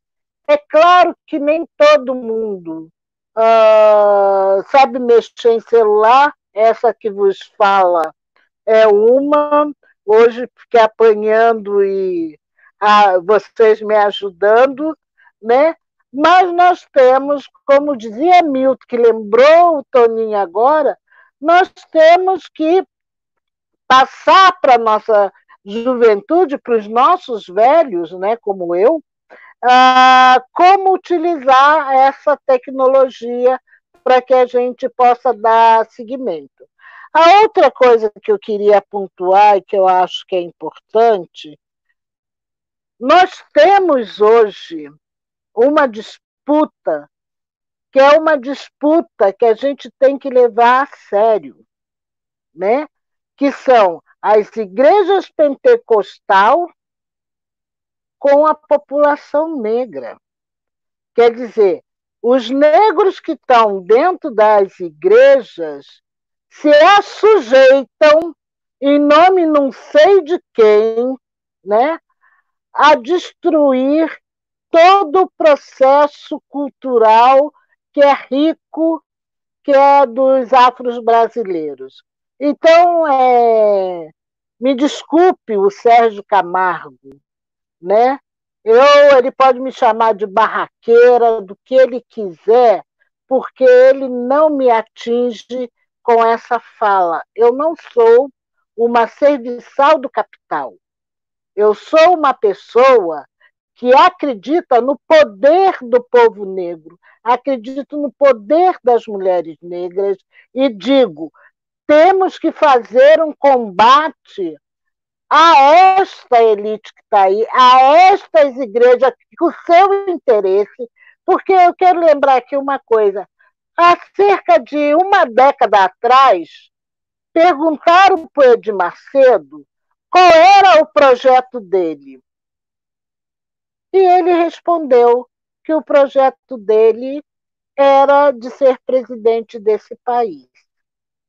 Então, quer dizer, nesta toada que vem e que a quebra de tudo, né? É só ver as mulheres que estão no governo, como aquela que é doutora, que nunca passou por um doutorado, mas o doutorado dela é bíblico, né? A gente vê que estas pessoas falam a partir do Estado um monte de bobagem para um monte de mulheres que são dirigidas por esses homens que querem nos ver uh, serviçais, mais do que isso, né? Querem nos ver sem senso crítico. Então, é fundamental que esta luta, que é uma luta ideológica, ideológica, e aí nós não conseguimos fazer esse debate ideológico com a sociedade brasileira, mas eles trouxeram o debate ideológico para dentro do Estado, para dentro das escolas, para dentro dos hospitais, quer dizer, todo segmento do Estado hoje tem um discurso conservador, um discurso que tira das mulheres e dos homens pobres deste país a sua capacidade, tiram não, né? Tentam tirar a capacidade uh, crítica da população. E aí eu termino por aqui, porque você está balançando a cabeça, eu sei que é hora de eu terminar. é, não, eu, eu por mim, e você sabe muito bem que eu ficaria aqui até de madrugada, porque, nossa, é, é um prazer, assim, eu fico viajando em tudo que você fala e, e entendendo, a minha cabecinha vai lá longe, assim. É, é, é, muito louco. Eu fico imaginando todo mundo que está te conhecendo agora, o prazer que eles estão sentindo, que é o mesmo que eu, na primeira vez que eu consegui te ouvir pela, falando um pouco dessas coisas. Minha amiga Jupiara, muito obrigado pela sua contribuição. E agora eu queria colocar aqui para vocês, para vocês se prepararem, então eu vou falar um pouquinho para que vocês façam as anotações aí, já vão concatenando as ideias, né? Nós vivemos é, vários processos aqui no Brasil, então eu vou ler um pouquinho do que as pessoas trouxeram de contribuição para nós, né? Uh, nós vivemos aqui no Brasil uma diferença de luta porque um processo histórico nosso também é diferente de construção de sociedade, dentro do, do processo de, de escravidão, de escravizados e pós-escravizados que nós vivemos. Então, o nosso processo é diferente. E aí, hoje, nós vemos que a mídia fica nos comparando, que porque nós não saímos na rua, fazemos aquilo que estão fazendo nos Estados Unidos, então, acho muito importante que a gente fale, não que a gente queira responder para a mídia, porque não faz sentido para nós, essa mídia, do jeito que ela é construída, não, não nos, nos favorece nem favorecerá. Mas isso é importante que a gente reflita sobre essas questões da nossa construção social, ideológica e cultural. Então, por exemplo, nós vemos que os negros, eles não brigam por si, mas brigam contra si, muitas vezes, por exemplo, por conta do futebol. Né? O, o, negro não se vê como um povo, o preto briga contra o próprio preto. Então, eu queria que vocês falassem um pouco sobre essa, essa diferença que tem de quando nós vemos um preto contra o outro, não que isso seja um racismo ao contrário que tentamos pregar, mas é importante que vocês falem sobre isso, que as pessoas citam, pô, mas e o racismo do preto contra o preto? Queria ouvir isso de vocês. Também quero ouvir de vocês um pouco sobre essa questão das organizações dos movimentos negros como se deram. A Jupiara trouxe um pouquinho disso para nós aqui, uma contribuição. Então, os movimentos negros se organizaram e o que esses movimentos de, negros de fato organizados, com as suas diferenças, queria também abordar um pouco disso, podem nos fazer agora, nesse momento de luta, mais um momento que somos pautados à luta, né? E por último, acho que é importante também que a gente fale do Bom, falando do, do, racismo entre os pretos, organização entre eles e articulação dos movimentos negros. Acho que é isso. Que aí vocês vão abordar toda a questão desde o princípio, então já contempla muito as respostas aí. Posso embaralhar um pouquinho o jogo agora? Doutor Marcel, o senhor me perdoa, mas agora eu posso inverter a ordem de quem começa? Eu, eu gosto de mudar porque a gente é assim, né? Senão fica tudo muito certinho, quadradinho. Isso não é coisa de preto. Toninho, podemos começar com você? Pode ser? Então vamos lá. Por favor, Tony, fica à vontade. Olha só, é, eu acho que, como eu coloquei aqui, o racismo é um processo criado, é, o racismo é um processo criado pelo capitalismo histórico. É, no caso do Brasil especificamente, nós viemos da África, diáspora da África, é, sabemos qual foi o processo que os donos do poder utilizaram para dividir a organização dos negros africanos. Você separava famílias, pais de filhos, mães de crianças, muitas vezes misturavam as tribos africanas. É bom que se diga que a África é um continente, não é um país, como muita gente acredita. Nesse continente tem vários países dentro, várias etnias, várias tribos distintas. E foi dessa forma que se criou, inclusive, esse processo de desarticulação da nossa organização histórica, além do processo de matar cotidianamente a nossa cultura. A Jupiara citou um exemplo aí anteriormente, obviamente aqui nós não estamos é, querendo desqualificar os nossos irmãos que hoje é, estão nas igrejas evangélicas, mas a gente sabe que as igrejas fizeram historicamente com o povo negro africano desse país e o povo negro é, da diáspora, né?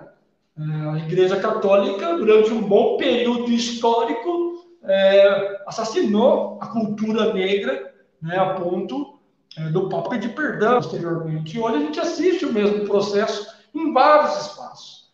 Né, a cultura se perdendo por conta das igrejas colocadas hoje aí, é, a ponto né, o secretário da Fundação Palmares Sérgio falava o absurdo que falou, né, das religiões matrizes africanas. Então, esse processo de separação e esse processo da, do, da dominação, e aí se dá né, o racismo estrutural, que aí você, inclusive, em muitos momentos, eu citei anteriormente, mantém a escravidão mental de muitos negros, não é, é comum você dialogar às vezes com irmãos negros, eles dizerem que é, cotas é, é, é, é, um favor, né? A gente reclamar do racismo é mimimi, né? Quem já não ouviu isso? Porque ainda é escravizado mentalmente, porque ainda não conseguiu se libertar ao estado de entender qual é o seu papel histórico no Brasil, né? qual é o seu papel como descendente de escravos, descendentes de africanos, que muitos de nós, inclusive, não conseguimos nossa história, a nossa árvore genealógica, por conta do que aconteceu historicamente no Brasil. Né? Então, é, esses elementos colocam essa condição de muitas vezes nós disputarmos o mesmo filão. Né? E aí está correto você dizer assim, não, não estamos discutindo aqui o racismo negro, porque o racismo não, é, é, é uma situação de poder, de dominação. Mas é comum você ver preconceitos colocados pelos donos do poder para dividir, porque sabe que a hora que o povo negro morro para o asfalto, a conversa vai ser bem diferente, como diz o sambista, né? Como diz o velho poeta, né? Quando o povo descer no morro e ocupar o asfalto, né? Nós vamos ter um outro tipo de diálogo. Então, você precisa dividir para governar. E aí, Ciro, volta é, ou retoma a sua pergunta, né? Como é que a gente organiza isso? Bom, nós gostaríamos de ter a receita do bolo. Né? É um equívoco dizer que no Brasil tem o movimento negro. No Brasil tem os movimentos negros, com diversas bandeiras. Também é um equívoco achar que a bandeira dos movimentos negros é uma, é uma são várias bandeiras. São bandeiras, inclusive, tomadas pelos partidos de esquerda. Né? A luta pela terra. Quem iniciou a luta pela terra nesse país, se não foi o povo negro e o povo indígena, historicamente? Né? A luta contra a violência das mulheres, contra as mulheres, que a Jupiara pode falar melhor que eu, né? que se dá contra a mulher negra. A defesa pela juventude negra, né? que é, muitas vezes saía de casa e não retornava, e as mães ficavam esperando na porta de casa. Então, diversas bandeiras que hoje são levantadas e que hoje são divididas em diversos movimentos sociais e nos partidos de esquerda, passam sim pela condição do povo negro no Brasil. Não podemos deixar de dizer isso. Então, é fundamental que a gente compreenda esse processo. E como é que se reorganiza isso? Bom, primeiro dialogando. Nós vamos retomar um processo de diálogo entre nós. Um processo de diálogo e entender que nós não podemos nos dividir por segmento, seja por partidos, por movimentos sociais. Nós temos uma caracterização que nos unifica. Nós somos povo preto. E isso me permite dialogar com o Marcel, que é um companheiro advogado, que é um companheiro evangélico, me, permite dialogar com a companheira Jupiara, que, né, de matrizes africanas, mulher negra, me permite dialogar com a juventude hip hop que, é, que você está representando hoje, Ciro, em Campinas, me permite dialogar com outros elementos e outros companheiros, necessariamente não ocupam o mesmo espaço de militância que eu ocupo. Eu costumo dizer, é, no movimento sindical, na FASUP onde eu milito, primeiro me coloco na condição de homem negro e dialogo com os meus irmãos negros, independente da corrente que ele ocupe. Aliás, isso, é, novamente, aprendi com a Jupiara, né, que me antecedeu na direção nacional da federação. É, primeiro, nós dialogamos entre nós né, e decidimos a política que nós vamos dialogar enquanto né, militantes negros. Depois nós voltamos na nossa corrente para debater. Aliás, corrente é um termo horrível para nós, povo negro, né? Mas é, é o que a esquerda é, partidária do Brasil historicamente utiliza. Então é isso, nós precisamos dialogar entre nós. Retomar um diálogo. Retomar um diálogo e retomar as bandeiras de luta que nos permitem né, ir para a rua de forma unificada. É, nossa bandeira de luta não pode ser apenas a morte, as mortes do povo negro, como a Jupiana colocou anteriormente. Nós temos outras bandeiras de luta. Né? E nós somos a maioria desse país. Precisamos compreender isso. Nós somos a maioria desse país. Precisamos compreender que as políticas colocadas por governos né, é, democráticos ou governos é, de esquerda, é, muitas vezes não, não nos atendem. Né, não nos atendem. Vou dar um exemplo aqui. Nos governos anteriores, territórios quilombola, quilombolas, havia o reconhecimento das terras quilombolas mas não havia titulação das terras quilombolas aos quilombos, o que permitiu que esse governo agora retire os quilombolas da sua própria terra. Então, é, demonstra que nem sempre um governo progressista resolve o problema da população do povo negro é, nesse país. Né? Precisamos de mais. Precisamos, é, por isso que eu estou dizendo. Precisamos ocupar, sim, as ruas, mas precisamos ocupar também espaços sociais que nos permitam, em pé de igualdade, fazer o debate. É, dá um outro exemplo rápido, Ciro, para mim encerrar a minha participação aqui dessa pergunta. Você pega o Parlamento Nacional, aonde se decide as leis. Você tem a bancada da bala, você tem a bancada do boi, você tem a bancada evangélica, você tem a bancada empresarial, você tem, mas você não tem uma bancada consistente de trabalhador, você não tem uma bancada consistente de negros, você não tem uma bancada consistente de mulheres e de mulheres negras. Então, assim, mas ali decide-se as leis. Né? Podemos fazer um outro debate outro dia e eu posso mapear, até porque é, na minha função na Fazumbra, é, é, o trabalho que a gente também faz. Posso mapear qual é o cenário é, do parlamento brasileiro hoje. Está mais à direita, está mais conservador. Por quê? Por que isso? Se somos a maioria do povo brasileiro. Então, precisamos debater os espaços sociais aqui colocados. Precisamos retomar um espaço social, primeiro que é a rua, que é o nosso lugar de mobilização é, cotidiana e frequente, segundo, ocupar espaços que possam, sim, permitir que a gente debata em pé de igualdade com aqueles que nos retiram direitos. Muito obrigado, Toninho. Obrigado pela contribuição importantíssima e norteadora. E aí, sem mais delongas, Jupiara, podemos seguir com você?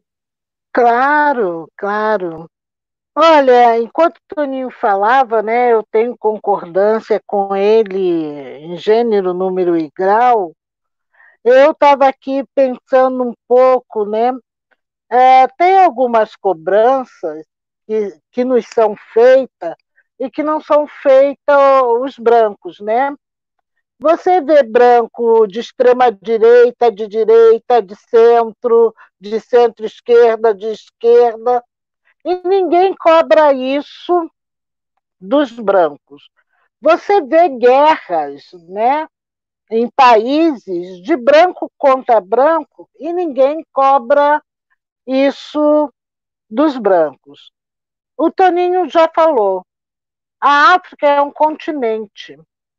E interesse mil tem de país para país como nós temos interesses diferentes do que a Argentina, o Chile e etc. Né?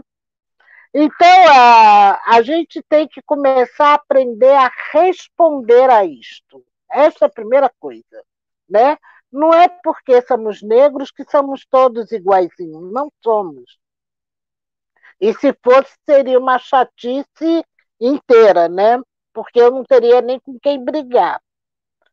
A outra coisa que eu acho que é fundamental é a gente, quando fala nos movimentos negros, a gente não está inventando a roda, né? E não é da década de 20 para cá que tem os movimentos negros organizando lutas negras. Se a gente pega o período da escravidão, diversos quilombos neste país se formaram para resistir o processo da exploração.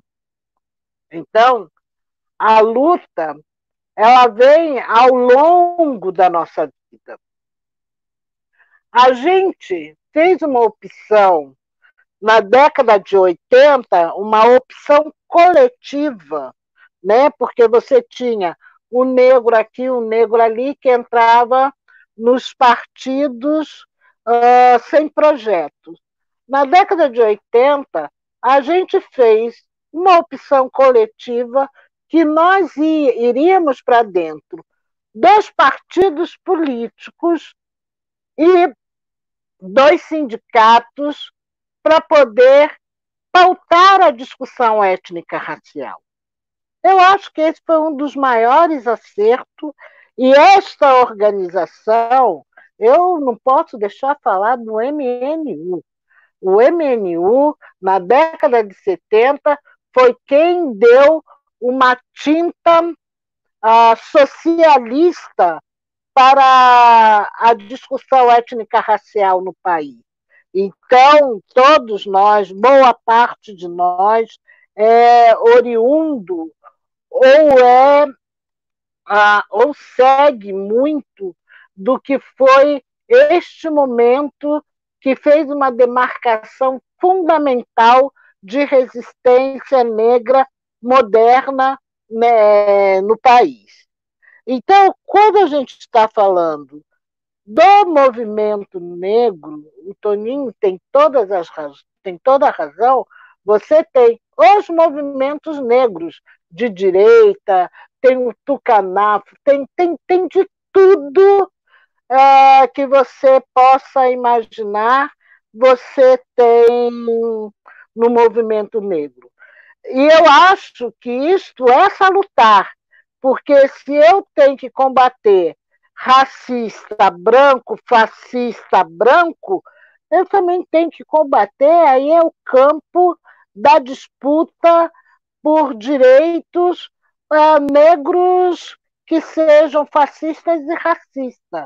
Né? Não dá para ser racista, mas eles podem ser é, preconceituosos ou estar tá a serviço de um projeto individual ou estar tá a serviço do, desse processo individual para o capital. Então, são coisas que hoje a gente precisa uh, ter claro e fazer esse debate com muita tranquilidade. Por outro lado, hoje tem uma articulação bem boa uh, dos movimentos negros, né? Eu acho que isso é fundamental. Uh, com todas as divergências que nós temos, nós conseguimos filtrar o que, que é divergente e unificar nas convergências para uma disputa. É óbvio que isto não é homogêneo uh, nos movimentos negros, como não é homogêneo no partidos políticos. As pessoas querem dizer que a sua tinta é uma tinta melhor do que a outra tinta. Este é um processo que a gente vem é, buscando cada vez mais é, construir uma unidade, né? Então, para mim, hoje, o que nós temos é, para poder dizer para a juventude, em primeiro lugar, é, conheça a sua história, porque um povo sem história é um povo de fácil dominação. Então, esta é a primeira coisa que nós precisamos fazer. E eu acho que este é o papel, é um processo nosso que nós precisamos levar para a nossa juventude. Em segundo lugar, é, para além disto, eu acho que é a unidade nas nossas ações para poder enfrentar as mazelas que nós temos no nosso país contra o povo negro. Porque eu acho muito interessante, quero finalizar com isso, quando acontece um assassinato de negro no exterior, você vê a mídia brasileira noticiar, a mídia brasileira apontar para o erro uh, da estrutura repressora uh, do aparato policial de outro país. Agora, quando um assassinato de negro ou de negra acontece aqui nesse país, a primeira coisa que as pessoas falam, ah, mas será que não fez nada? Então, esta coisa, por isso que eu digo, que antes de você ser é, antifascista, ou melhor, você não pode ser só antifascista, você tem que ser antirracista. Porque se você não combater as duas coisas, esta sociedade é uma sociedade fadada a continuar a fracassar. Então, a gente percebe que é necessário a gente atuar de forma muito igual, muito equânime, para a gente poder efetivamente destruir um projeto do capital que é racista, que é imperialista, para que a gente efetivamente possa sonhar um dia busca uma sociedade justa. Nossa, é isso, é exatamente isso. Obrigado, João Piara, mais uma vez pela sua contribuição. Eu estava aqui hipnotizado assistindo a aula. E aí, por favor, doutor, complemente aqui que vocês estão dando uma aula para todos nós que estamos assistindo aqui essa live e eu estou maravilhado aqui, gente. Por favor, segue aí, por favor, segue a rima. Eu, como cristão evangélico. Isso, agora sim, começa, começa de novo, por favor. Olha, eu, como evangélico, eu tenho alguns fatos que eu vejo com clareza a nossa sociedade brasileira. Primeiro fato é que o racismo ele está inserido em toda a instituição de poder.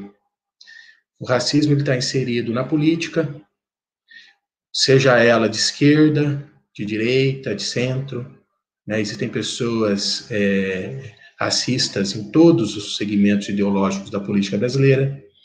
O racismo ele está presente é, nas esferas educacionais Brasil, né? nas universidades, nas escolas públicas, nas escolas particulares.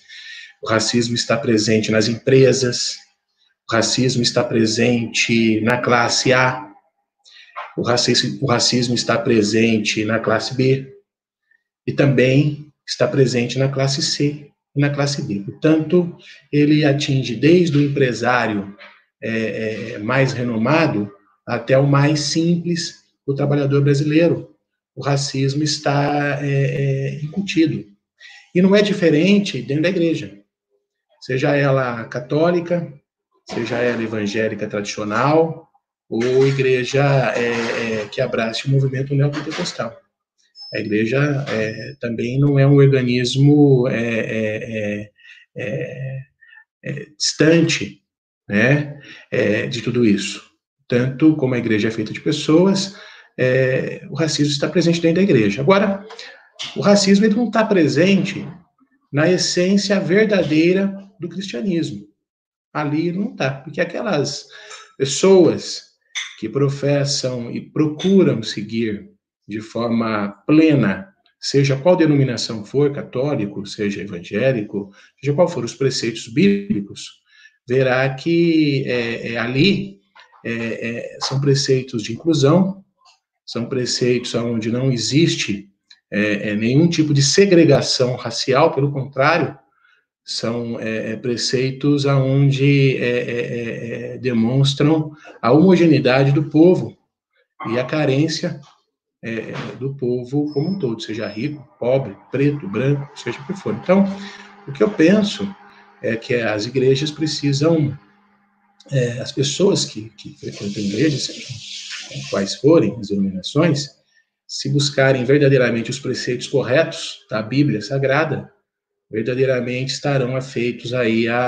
a, a ter mais condição de poder é, separar essa situação e verificar que é, cristianismo verdadeiro e genuíno não cabe racismo, não cabe fascismo, pelo contrário, cabe tolerância, inclusão, né, amor, bondade, né, e é isso que eu penso que nós precisamos. A, a pergunta do Ciro aqui também foi referente ao racismo é, entre os negros, né? É, é, é, eu vejo aqui que nós estamos num país capitalista e, e uma das, das, das, o negro ele foi incluído, houve uma inclusão do negro, principalmente na década de 80, mais é, é, na década de 90 para cá, quando a elite brasileira viu no povo negro é, é, um potencial consumidor. Né? Então, é, é, é claro que houve grandes avanços é, dos aspectos raciais no Brasil, mas também, quando a elite brasileira viu no negro um potencial consumidor, para manter os seus privilégios, os seus ganhos, o negro começou a ter um pouco mais de inserção. E o consumo é, capitalista e nós vivemos nesse país capitalista, nesse sistema capitalista, é um sistema de concorrência. Né? E, e, portanto, infelizmente, alguns negros né, que se evidenciam, se destacam nas suas é, mais diversas colocações, às vezes eles se, é, é, se confundem e acabam entrando nessa questão de, de, de concorrência entre nós mesmos. Né? E isso não é bom. E as, e as organizações é, é, que estão abraçando a causa negra, como você mencionou aí, se ele pediu para que nós falássemos, são muito importantes, porque através delas é, o negro vai poder entender, primeiro, que ele precisa estudar, que ele tem totais condições de ser uma pessoa é, é, é, é que possa galgar passos é, grandiosos, seja no estudo, na sua carreira profissional. O negro, antigamente, ele não podia nem sonhar em ser um médico, e ser um advogado, um jornalista, é, porque é difícil, tudo é difícil. Né? A própria família, há uns 30 anos atrás, os pais, é, se um negro no morro, há 30 anos atrás, ou até um pouco menos, dissesse para o pai: Olha, pai, eu quero ser médico. Certamente o pai diria a ele: Não, filho, você vai ser qualquer outra coisa, mas médico você não vai poder ser, porque o seu pai é, é não tem dinheiro para pagar a faculdade particular e você não tem uma educação de qualidade para poder passar numa faculdade pública de medicina, não é verdade? Então ali o sonho negro já era sepultado é, na sua essência. Então essas organizações que, que, que, que é, é, é, é, negras, né? Elas precisam, e tem essa conotação, essa importância, de deixar o sonho vivo. Né? O sonho do negro tem que estar vivo. O negro precisa entender que a, ele precisa lutar pela igualdade de oportunidades. Nós não queremos ser mais ou menos do que o branco, não queremos, não queremos, nós não queremos essa, essa concorrência, essa, essa luta, quem é melhor, não. Nós queremos que as, que as oportunidades sejam iguais para todos. E nós, como negros, temos as condições, sim, de estudarmos, de nos dedicarmos, de trabalharmos, para que possamos ser empresários, é, empreendedores, médicos, professores, advogados, dentistas. Em suma, os negros, essas organizações de resistência, elas precisam, e como tem feito, né, eu, eu agradeço porque precisa crescer essas organizações, ela seja um formador de opinião. O negro no Brasil precisa formar opinião, ele não, ele não pode comprar os pratos prontos que a elite traz para o negro, aonde é, é uma classe subalterna, aonde você antigamente assistia um programa de televisão e ia ver que o negro ocupava os papéis de empregada doméstica ou motorista particular. Hoje não. Hoje nós precisamos entender que nós podemos, sim, com trabalho, com estudo, com dedicação, com tolerância, atingir os, os, os, andares elevados da nossa sociedade, formarmos opiniões, sermos empresários, juízes, pessoas que vão realmente é, é, é formar opinião. E assim sendo, o racismo vai ficando mitigado. E quando a pessoa estuda, quando a pessoa forma opinião, é, é, é o racismo que é burro, racismo é burro ele vai se mitigando, porque quanto mais a informação nós vamos tendo, educação nós vamos tendo, mais nós vamos estando é, é, verificando que não é a cor da pele que, que, que, que vai diferenciar uma pessoa é, é para o seu crescimento. Então, eu penso que essas situações da organização de resistência dos grupos negros têm essa grande importância na nossa sociedade brasileira.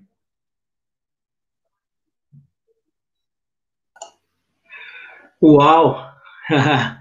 é de perder o fôlego mesmo essas contribuições, essa linha de raciocínio que vocês três colocam para a gente. Eu estou acompanhando aqui, o pessoal tá também acompanhando esse raciocínio, fazendo várias intervenções. Juliano Oliveira, Vivian, muito obrigado pelas contribuições aí, Barry, Edvaldo. Tem um pessoal de outros estados que está nos acompanhando, mandando mensagem, devolvendo no WhatsApp aqui. Tá um fluxo muito bacana e muito interessante. Mas, mas, infelizmente, nós temos que nos encaminhar para o final, porque senão a gente vai ficar horas e horas e horas a fio. E aí, eu quero agradecer aqui imensamente as pessoas que participaram, que passaram pela live, que estão na live até do começo até agora. Muito obrigado pela participação de todos vocês. Essa live, como vocês já estão acostumados, no YouTube ela fica gravada. Então, terminando a live aqui, vocês podem assistir a qualquer momento, de qualquer lugar, só se conectar na internet e, e aprender e assistir essa aula aqui, que eu tive a honra de participar ao vivo aqui com vocês. E aí, agora, como a gente está chegando nos, nos, finalmente, eu queria convidar vocês três para falar um pouquinho das suas impressões, deixar uma mensagem para a gente aqui, principalmente nessa linha muito interessante que a Jupiara coloca aqui para a juventude. Eu, Toninho, já fui jovem, já fui um jovem do movimento hip hop, mas a barba branca já me, não me deixa mais mentir, a minha idade. Agora eu sou só do movimento hip hop, não mais um jovem do movimento hip hop. Mas continuo na luta, na causa e atuando pelo viés da cultura. Então eu quero ouvir de vocês as considerações finais, o que vocês deixam para o nosso pro pessoal que nos assiste aí. Vamos começar. Toninho, pode ser por você? Solta o microfone, por favor. Toninho? Isso. Olá. Bora lá. Uma coisa, eu... Ouve? Me ouve? Me ouve? Me ouve? Vocês me ouvem? Estamos ouvindo, Toninho. Pode falar. Ah, ok. Ok. Não é... É, primeiro, fazer uma correção breve, que eu acho que é importante a gente corrigir quando a gente faz uma. Eu falei que o menino Miguel era de Fortaleza de Recife, né? O fato que ocorreu é, do menino cair do prédio, é, para mim, uma atitude cruel né? da patroa, mas enfim, outro debate. Então, corrigindo de Recife, é...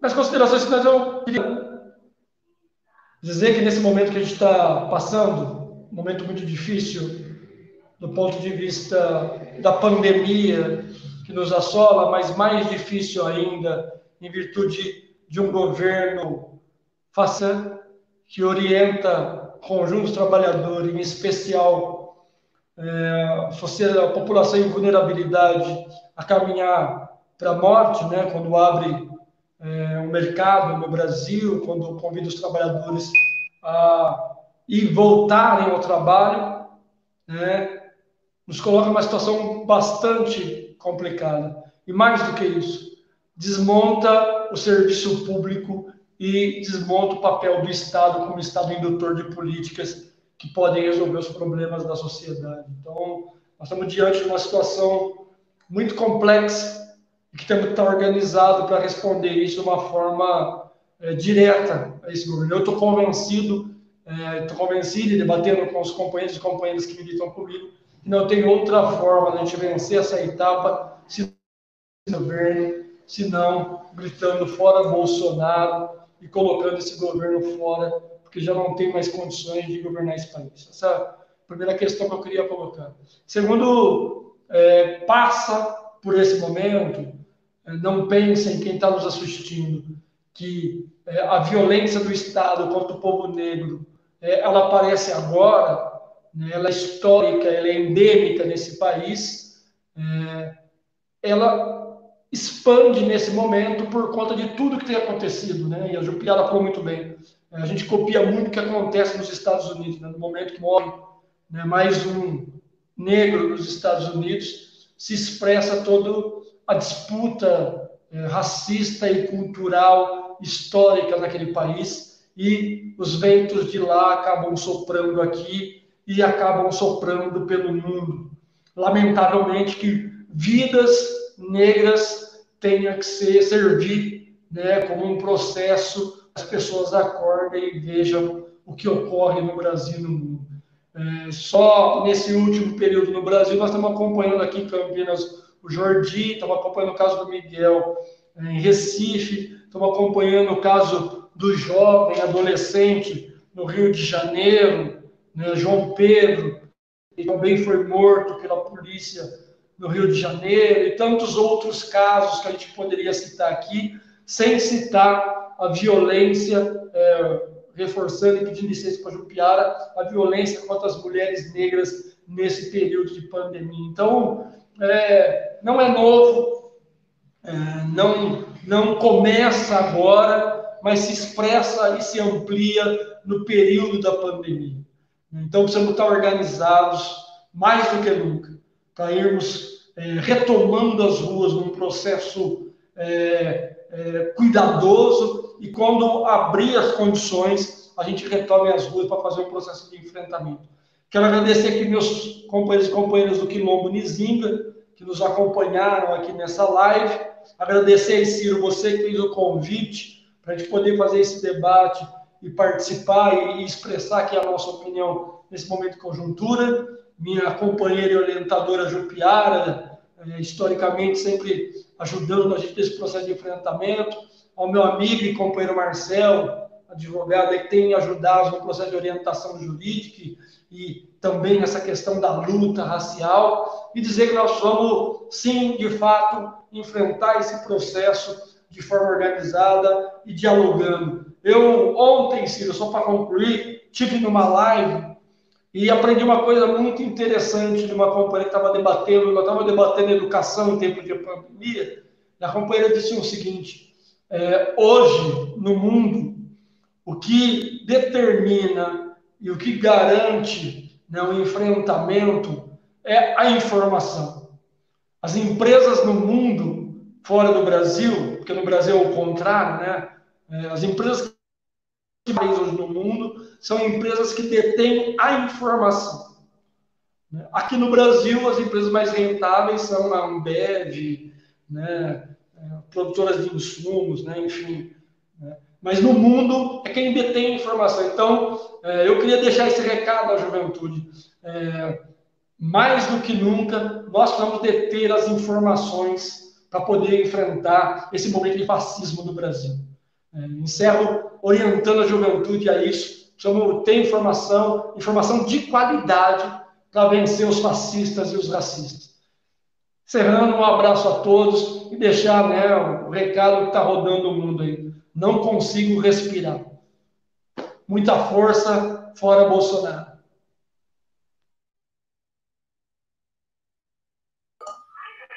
Muito bem, muito obrigado, Toninho, pela contribuição. E é isso aí, cara. Informação é poder. Sempre foi. E mais do que nunca, neste momento aqui, a gente precisa saber fazer um bom uso dela. E aí, agora, como eu inverti tudo eu gosto de bagunçar tudo mesmo, é, é muito bom isso. Agora eu quero justificar por que, que eu estou fazendo essa inversão nesse último bloco. Porque eu quero finalizar do jeito que eu acho que é o correto. Eu acho que a gente tem que sempre finalizar com uma mensagem de uma mulher preta, que é uma mensagem que nos orienta. Então eu vou pedir para o doutor Marcel terminar, falar agora, porque eu quero ficar com a mensagem com a voz de uma mulher preta nos orientando de como devemos seguir na militância. As mulheres pretas são as mulheres sábias. Eu fui criado por uma mulher preta, minha mãe é uma guerreira, e tenho isso como direcionamento, como norte na minha vida. E é por isso que eu quero hoje terminar essa live dessa forma. É uma maneira, um agradecimento sincero que eu faço às mulheres pretas, ouvindo as mulheres pretas e aprendendo sempre com elas. Então, eu vou pedir para o doutor Marcel fazer a fala, e aí, por último, quero terminar com a nossa amiga Jupiara. Pode ser? Pode. Então, vamos lá. Pode ser sim. É, que bom que você pensou assim meu amigo Ciro. Eu sou casado com uma mulher negra, Rosimeire. Estamos juntos há 23 anos e posso lhe afiançar com toda certeza que se não fosse ela na minha vida, é, não estaria aqui e nem sei onde eu estaria. Então, mulher negra é forte, mulher negra é visionária. Rosimeire, minha esposa, que eu te amo. Eu te amo. É, nós estamos aqui no momento de, de pandemia, né? E esse momento de pandemia é um momento inesperado e ninguém é, poderia imaginar que aqui num dia 5 de junho teríamos que estar conversando por live, tendo em vista o isolamento social. Se estivéssemos aqui em janeiro e alguém dissesse na passagem do ano que nesse dia estaríamos aqui, certamente diríamos que era uma brincadeira, porque jamais pensaríamos que isso poderia acontecer no mundo e jamais pensaríamos que isso poderia acontecer no Brasil, um país onde nós gostamos de abraçar, estar juntos, né, de termos nosso contato físico, estamos privados disso. Mas esse momento de pandemia aí, tantas coisas eu, eu, nós temos ouvido, e uma das coisas que mais eu tenho ouvido é a falta de um equipamento, de, de um equipamento é, é, tão falado, né, é, e tão precioso, que é o tal do respirador, né? É, teve até um problema lá na, quando o Brasil comprou da China lá, e parece que teve uma parada nos Estados Unidos, enfim, todo mundo quer respirador, todo mundo quer respirador, porque o respirador é o, é equipamento hoje que vale, que vale ouro para o mundo, né? Os hospitais sem respirador não é um hospital hoje em dia, porque aqueles pacientes que estão é, é nos, nos, picos de gravidade mais é, fortes desta Covid-19 certamente precisarão ser entubados e, e fazerem uso desse respirador mecânico para poderem lutar e vencer né, essa batalha da Covid-19. E seria é, é, cômico se não fosse trágico, né? É, no momento onde o mundo inteiro é, fala do respirador, alguém lá nos Estados Unidos, uma voz negra nos Estados Unidos, é, é, passando pelo pelo joelho, digamos assim, opressor, o joelho que esmaga e oprime o povo negro, disse: I can breathe, ou eu não consigo respirar, não é? E nós vimos que todos se solidarizaram com ele, não só nos Estados Unidos, é, pelas, pelos protestos, até mais entusiasmados alguns, né? É, é enraigando aí para a violência, que nós não gostamos, mas não tira a legitimidade dos atos, mas todos se, se solidarizaram e todos é, é, perceberam que nós não conseguimos respirar. Essa é uma verdade. Se trouxermos esta, esta fala tão emblemática, né, que urge o povo negro, né, eu não sei quanto a vocês, mas quando eu vi a imagem na televisão, eu chorei, né, chorei, né, é, é, quando você vê isso sendo trazido aqui para o Brasil, nós vamos ver que o nosso povo negro, é, é, por vezes, também não consegue respirar, é verdade? Porque o, o, o racismo tira o ar, né? a intolerância racial tira o ar, a, a, a, a segregação tira o ar, né? A, a, a mitigação do negro que é, é, é oprimido e, e, é cerceado no seu direito de ser um cidadão pleno, é, é tirado. Falta ar, falta ar para toda essa situação. Qual que é o, o objetivo?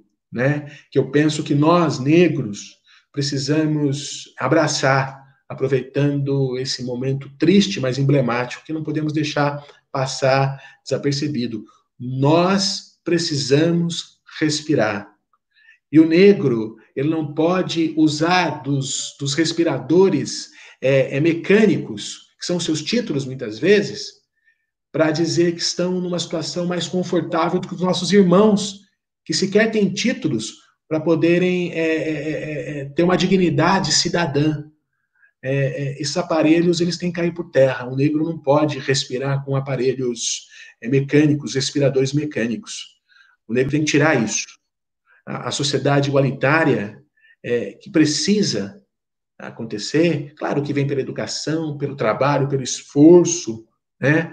Mas nós precisamos, como negros, lutarmos para que todos, independente da sua condição social, independente da sua condição ideológica, independente do time que torce, independente do que for, possa respirar o ar da cidadania, respirar o ar da democracia, respirar o ar da tolerância, do crescimento, seja ele preto, seja ele branco, seja ele amarelo, vermelho, seja quem for, alto, gordo, interessa. Né? Então, é, os movimentos negros né, é, devem trabalhar com esse foco, nessa linha, para que o negro possa respirar. E respirando, ele possa é, é, atingir aí os galgar, né, os postos mais altos é, é da sociedade, não porque é, é, isso seria um brinde para o negro, mas porque ele tem capacidade, ele tem condição, Nós precisamos colocar os negros nas faculdades. Nós precisamos colocar os negros na política. As mulheres negras precisam se inserir. Nós precisamos respirar. Que o ar da igualdade social permeie o nosso país de forma tal que nós possamos é, não dizer como George Floyd, que é o símbolo hoje, I can't breathe, eu não consigo respirar.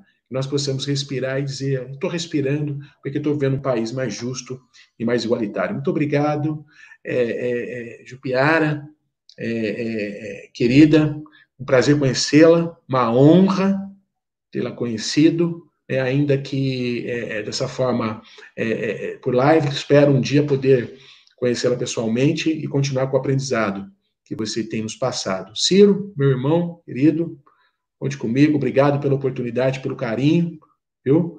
E Toninho, meu irmão guerreiro, obrigado pela também oportunidade. Amo vocês aí e estamos juntos na luta. Muito obrigado pelo carinho. Eu que agradeço, doutor Marcel, pelas palavras, pela aula, pelo conhecimento compartilhado com todos nós aqui nesse, nessas poucas horas que estamos juntos, em todo aquele momento que, antes e depois da live, continuaremos juntos. E aí, agora, passo a palavra para finalizar para nossa companheira, amiga Jupiara. Por favor, Jupiara, faça suas considerações. Bem, é, é, para além da, da pandemia, né? Eu tenho brincado com alguns amigos e tenho dito, se eu passar pela pandemia, nós vamos comer uma bela uma feijoada e tomar muita cerveja, né? Porque é um momento de muita insegurança, é um momento em que você por mais que se tranque em casa, que se preserve, você vê a reabertura ah, por governos irresponsáveis fazendo experiências e mesmo com os cientistas dizendo que após a reabertura, daqui a duas semanas, nós teremos um número de morte e de contágio muito maior, mas em nome do mercado, em nome do capital, os governos estão reabrindo a, a flexibilizando, né? A, meu Deus, o isolamento. Bom, o que, que eu quero dizer com isso? Se a gente pegar um mapa geograficamente uh, do país, a gente pode observar qual é a maior parte dessa população que está morrendo. E você tem uh, depoimentos das autoridades brasileiras que diz a seguinte coisa: isso no futuro vai ser muito bom para a economia. Então, é assim que a classe trabalhadora é vista por esses e essas senhoras no país.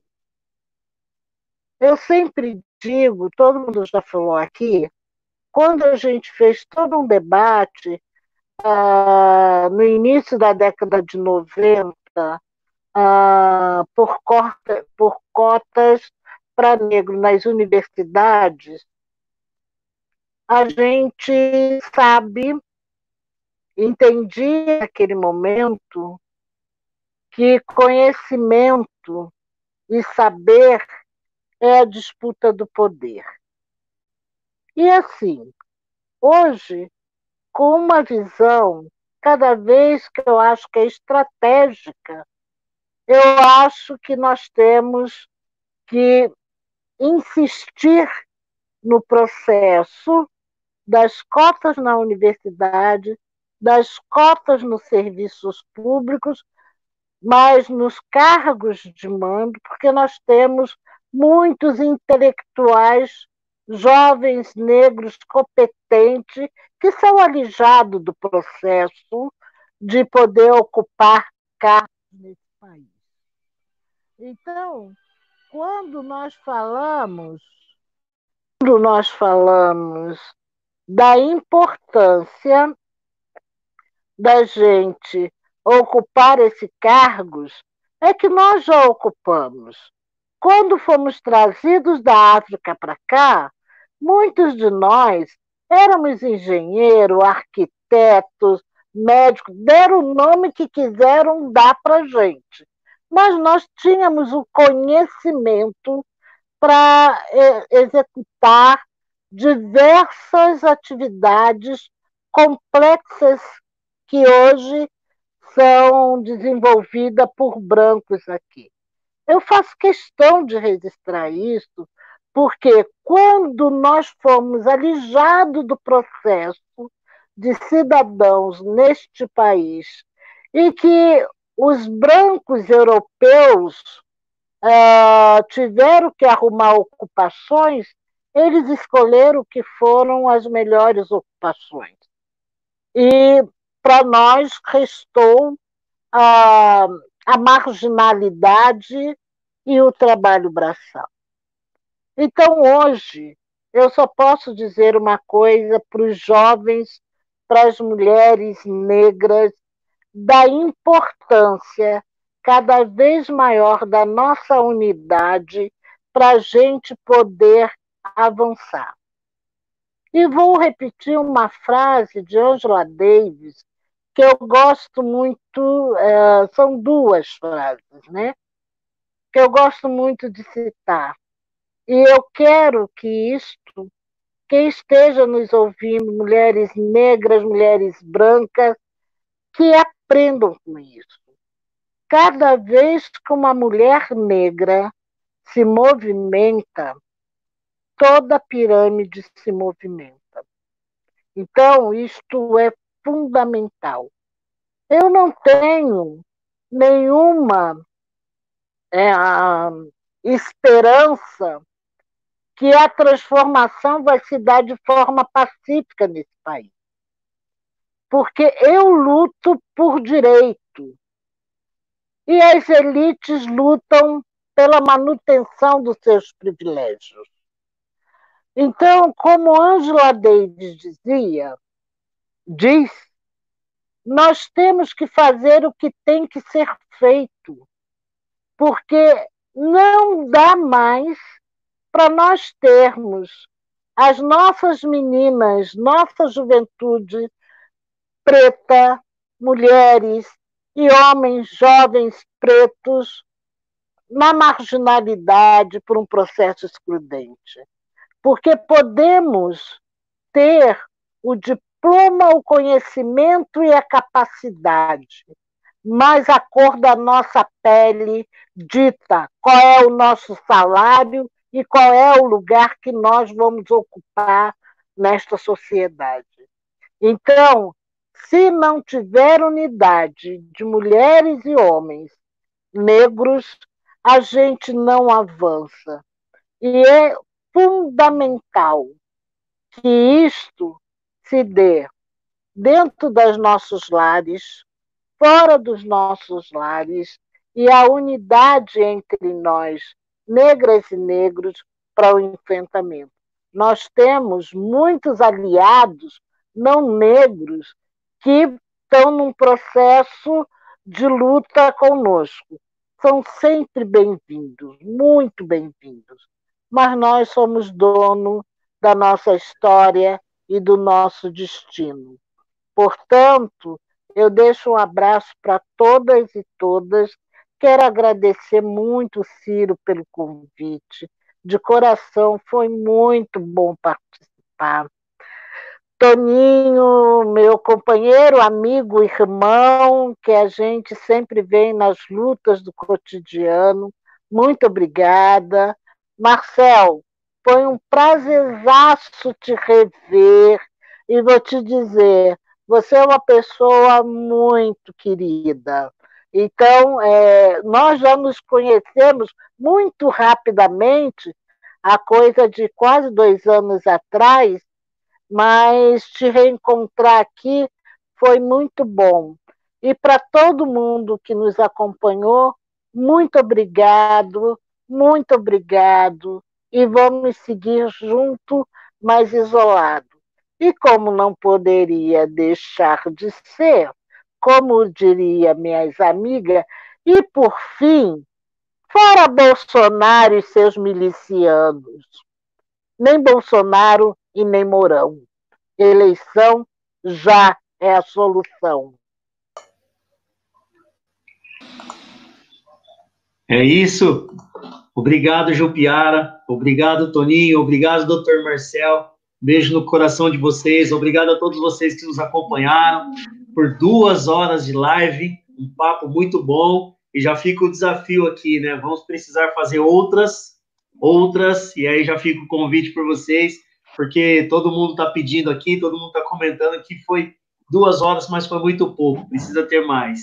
E eu aceito esse desafio. Convido vocês para a gente combinar outras aí. Beijo no coração de vocês. Bom fim de semana, se cuidem, cuidem da saúde de vocês, da família de vocês. Tchau, gente. Um abraço. Tchau, tchau. Tchau, gente. Bora, Bolsonaro.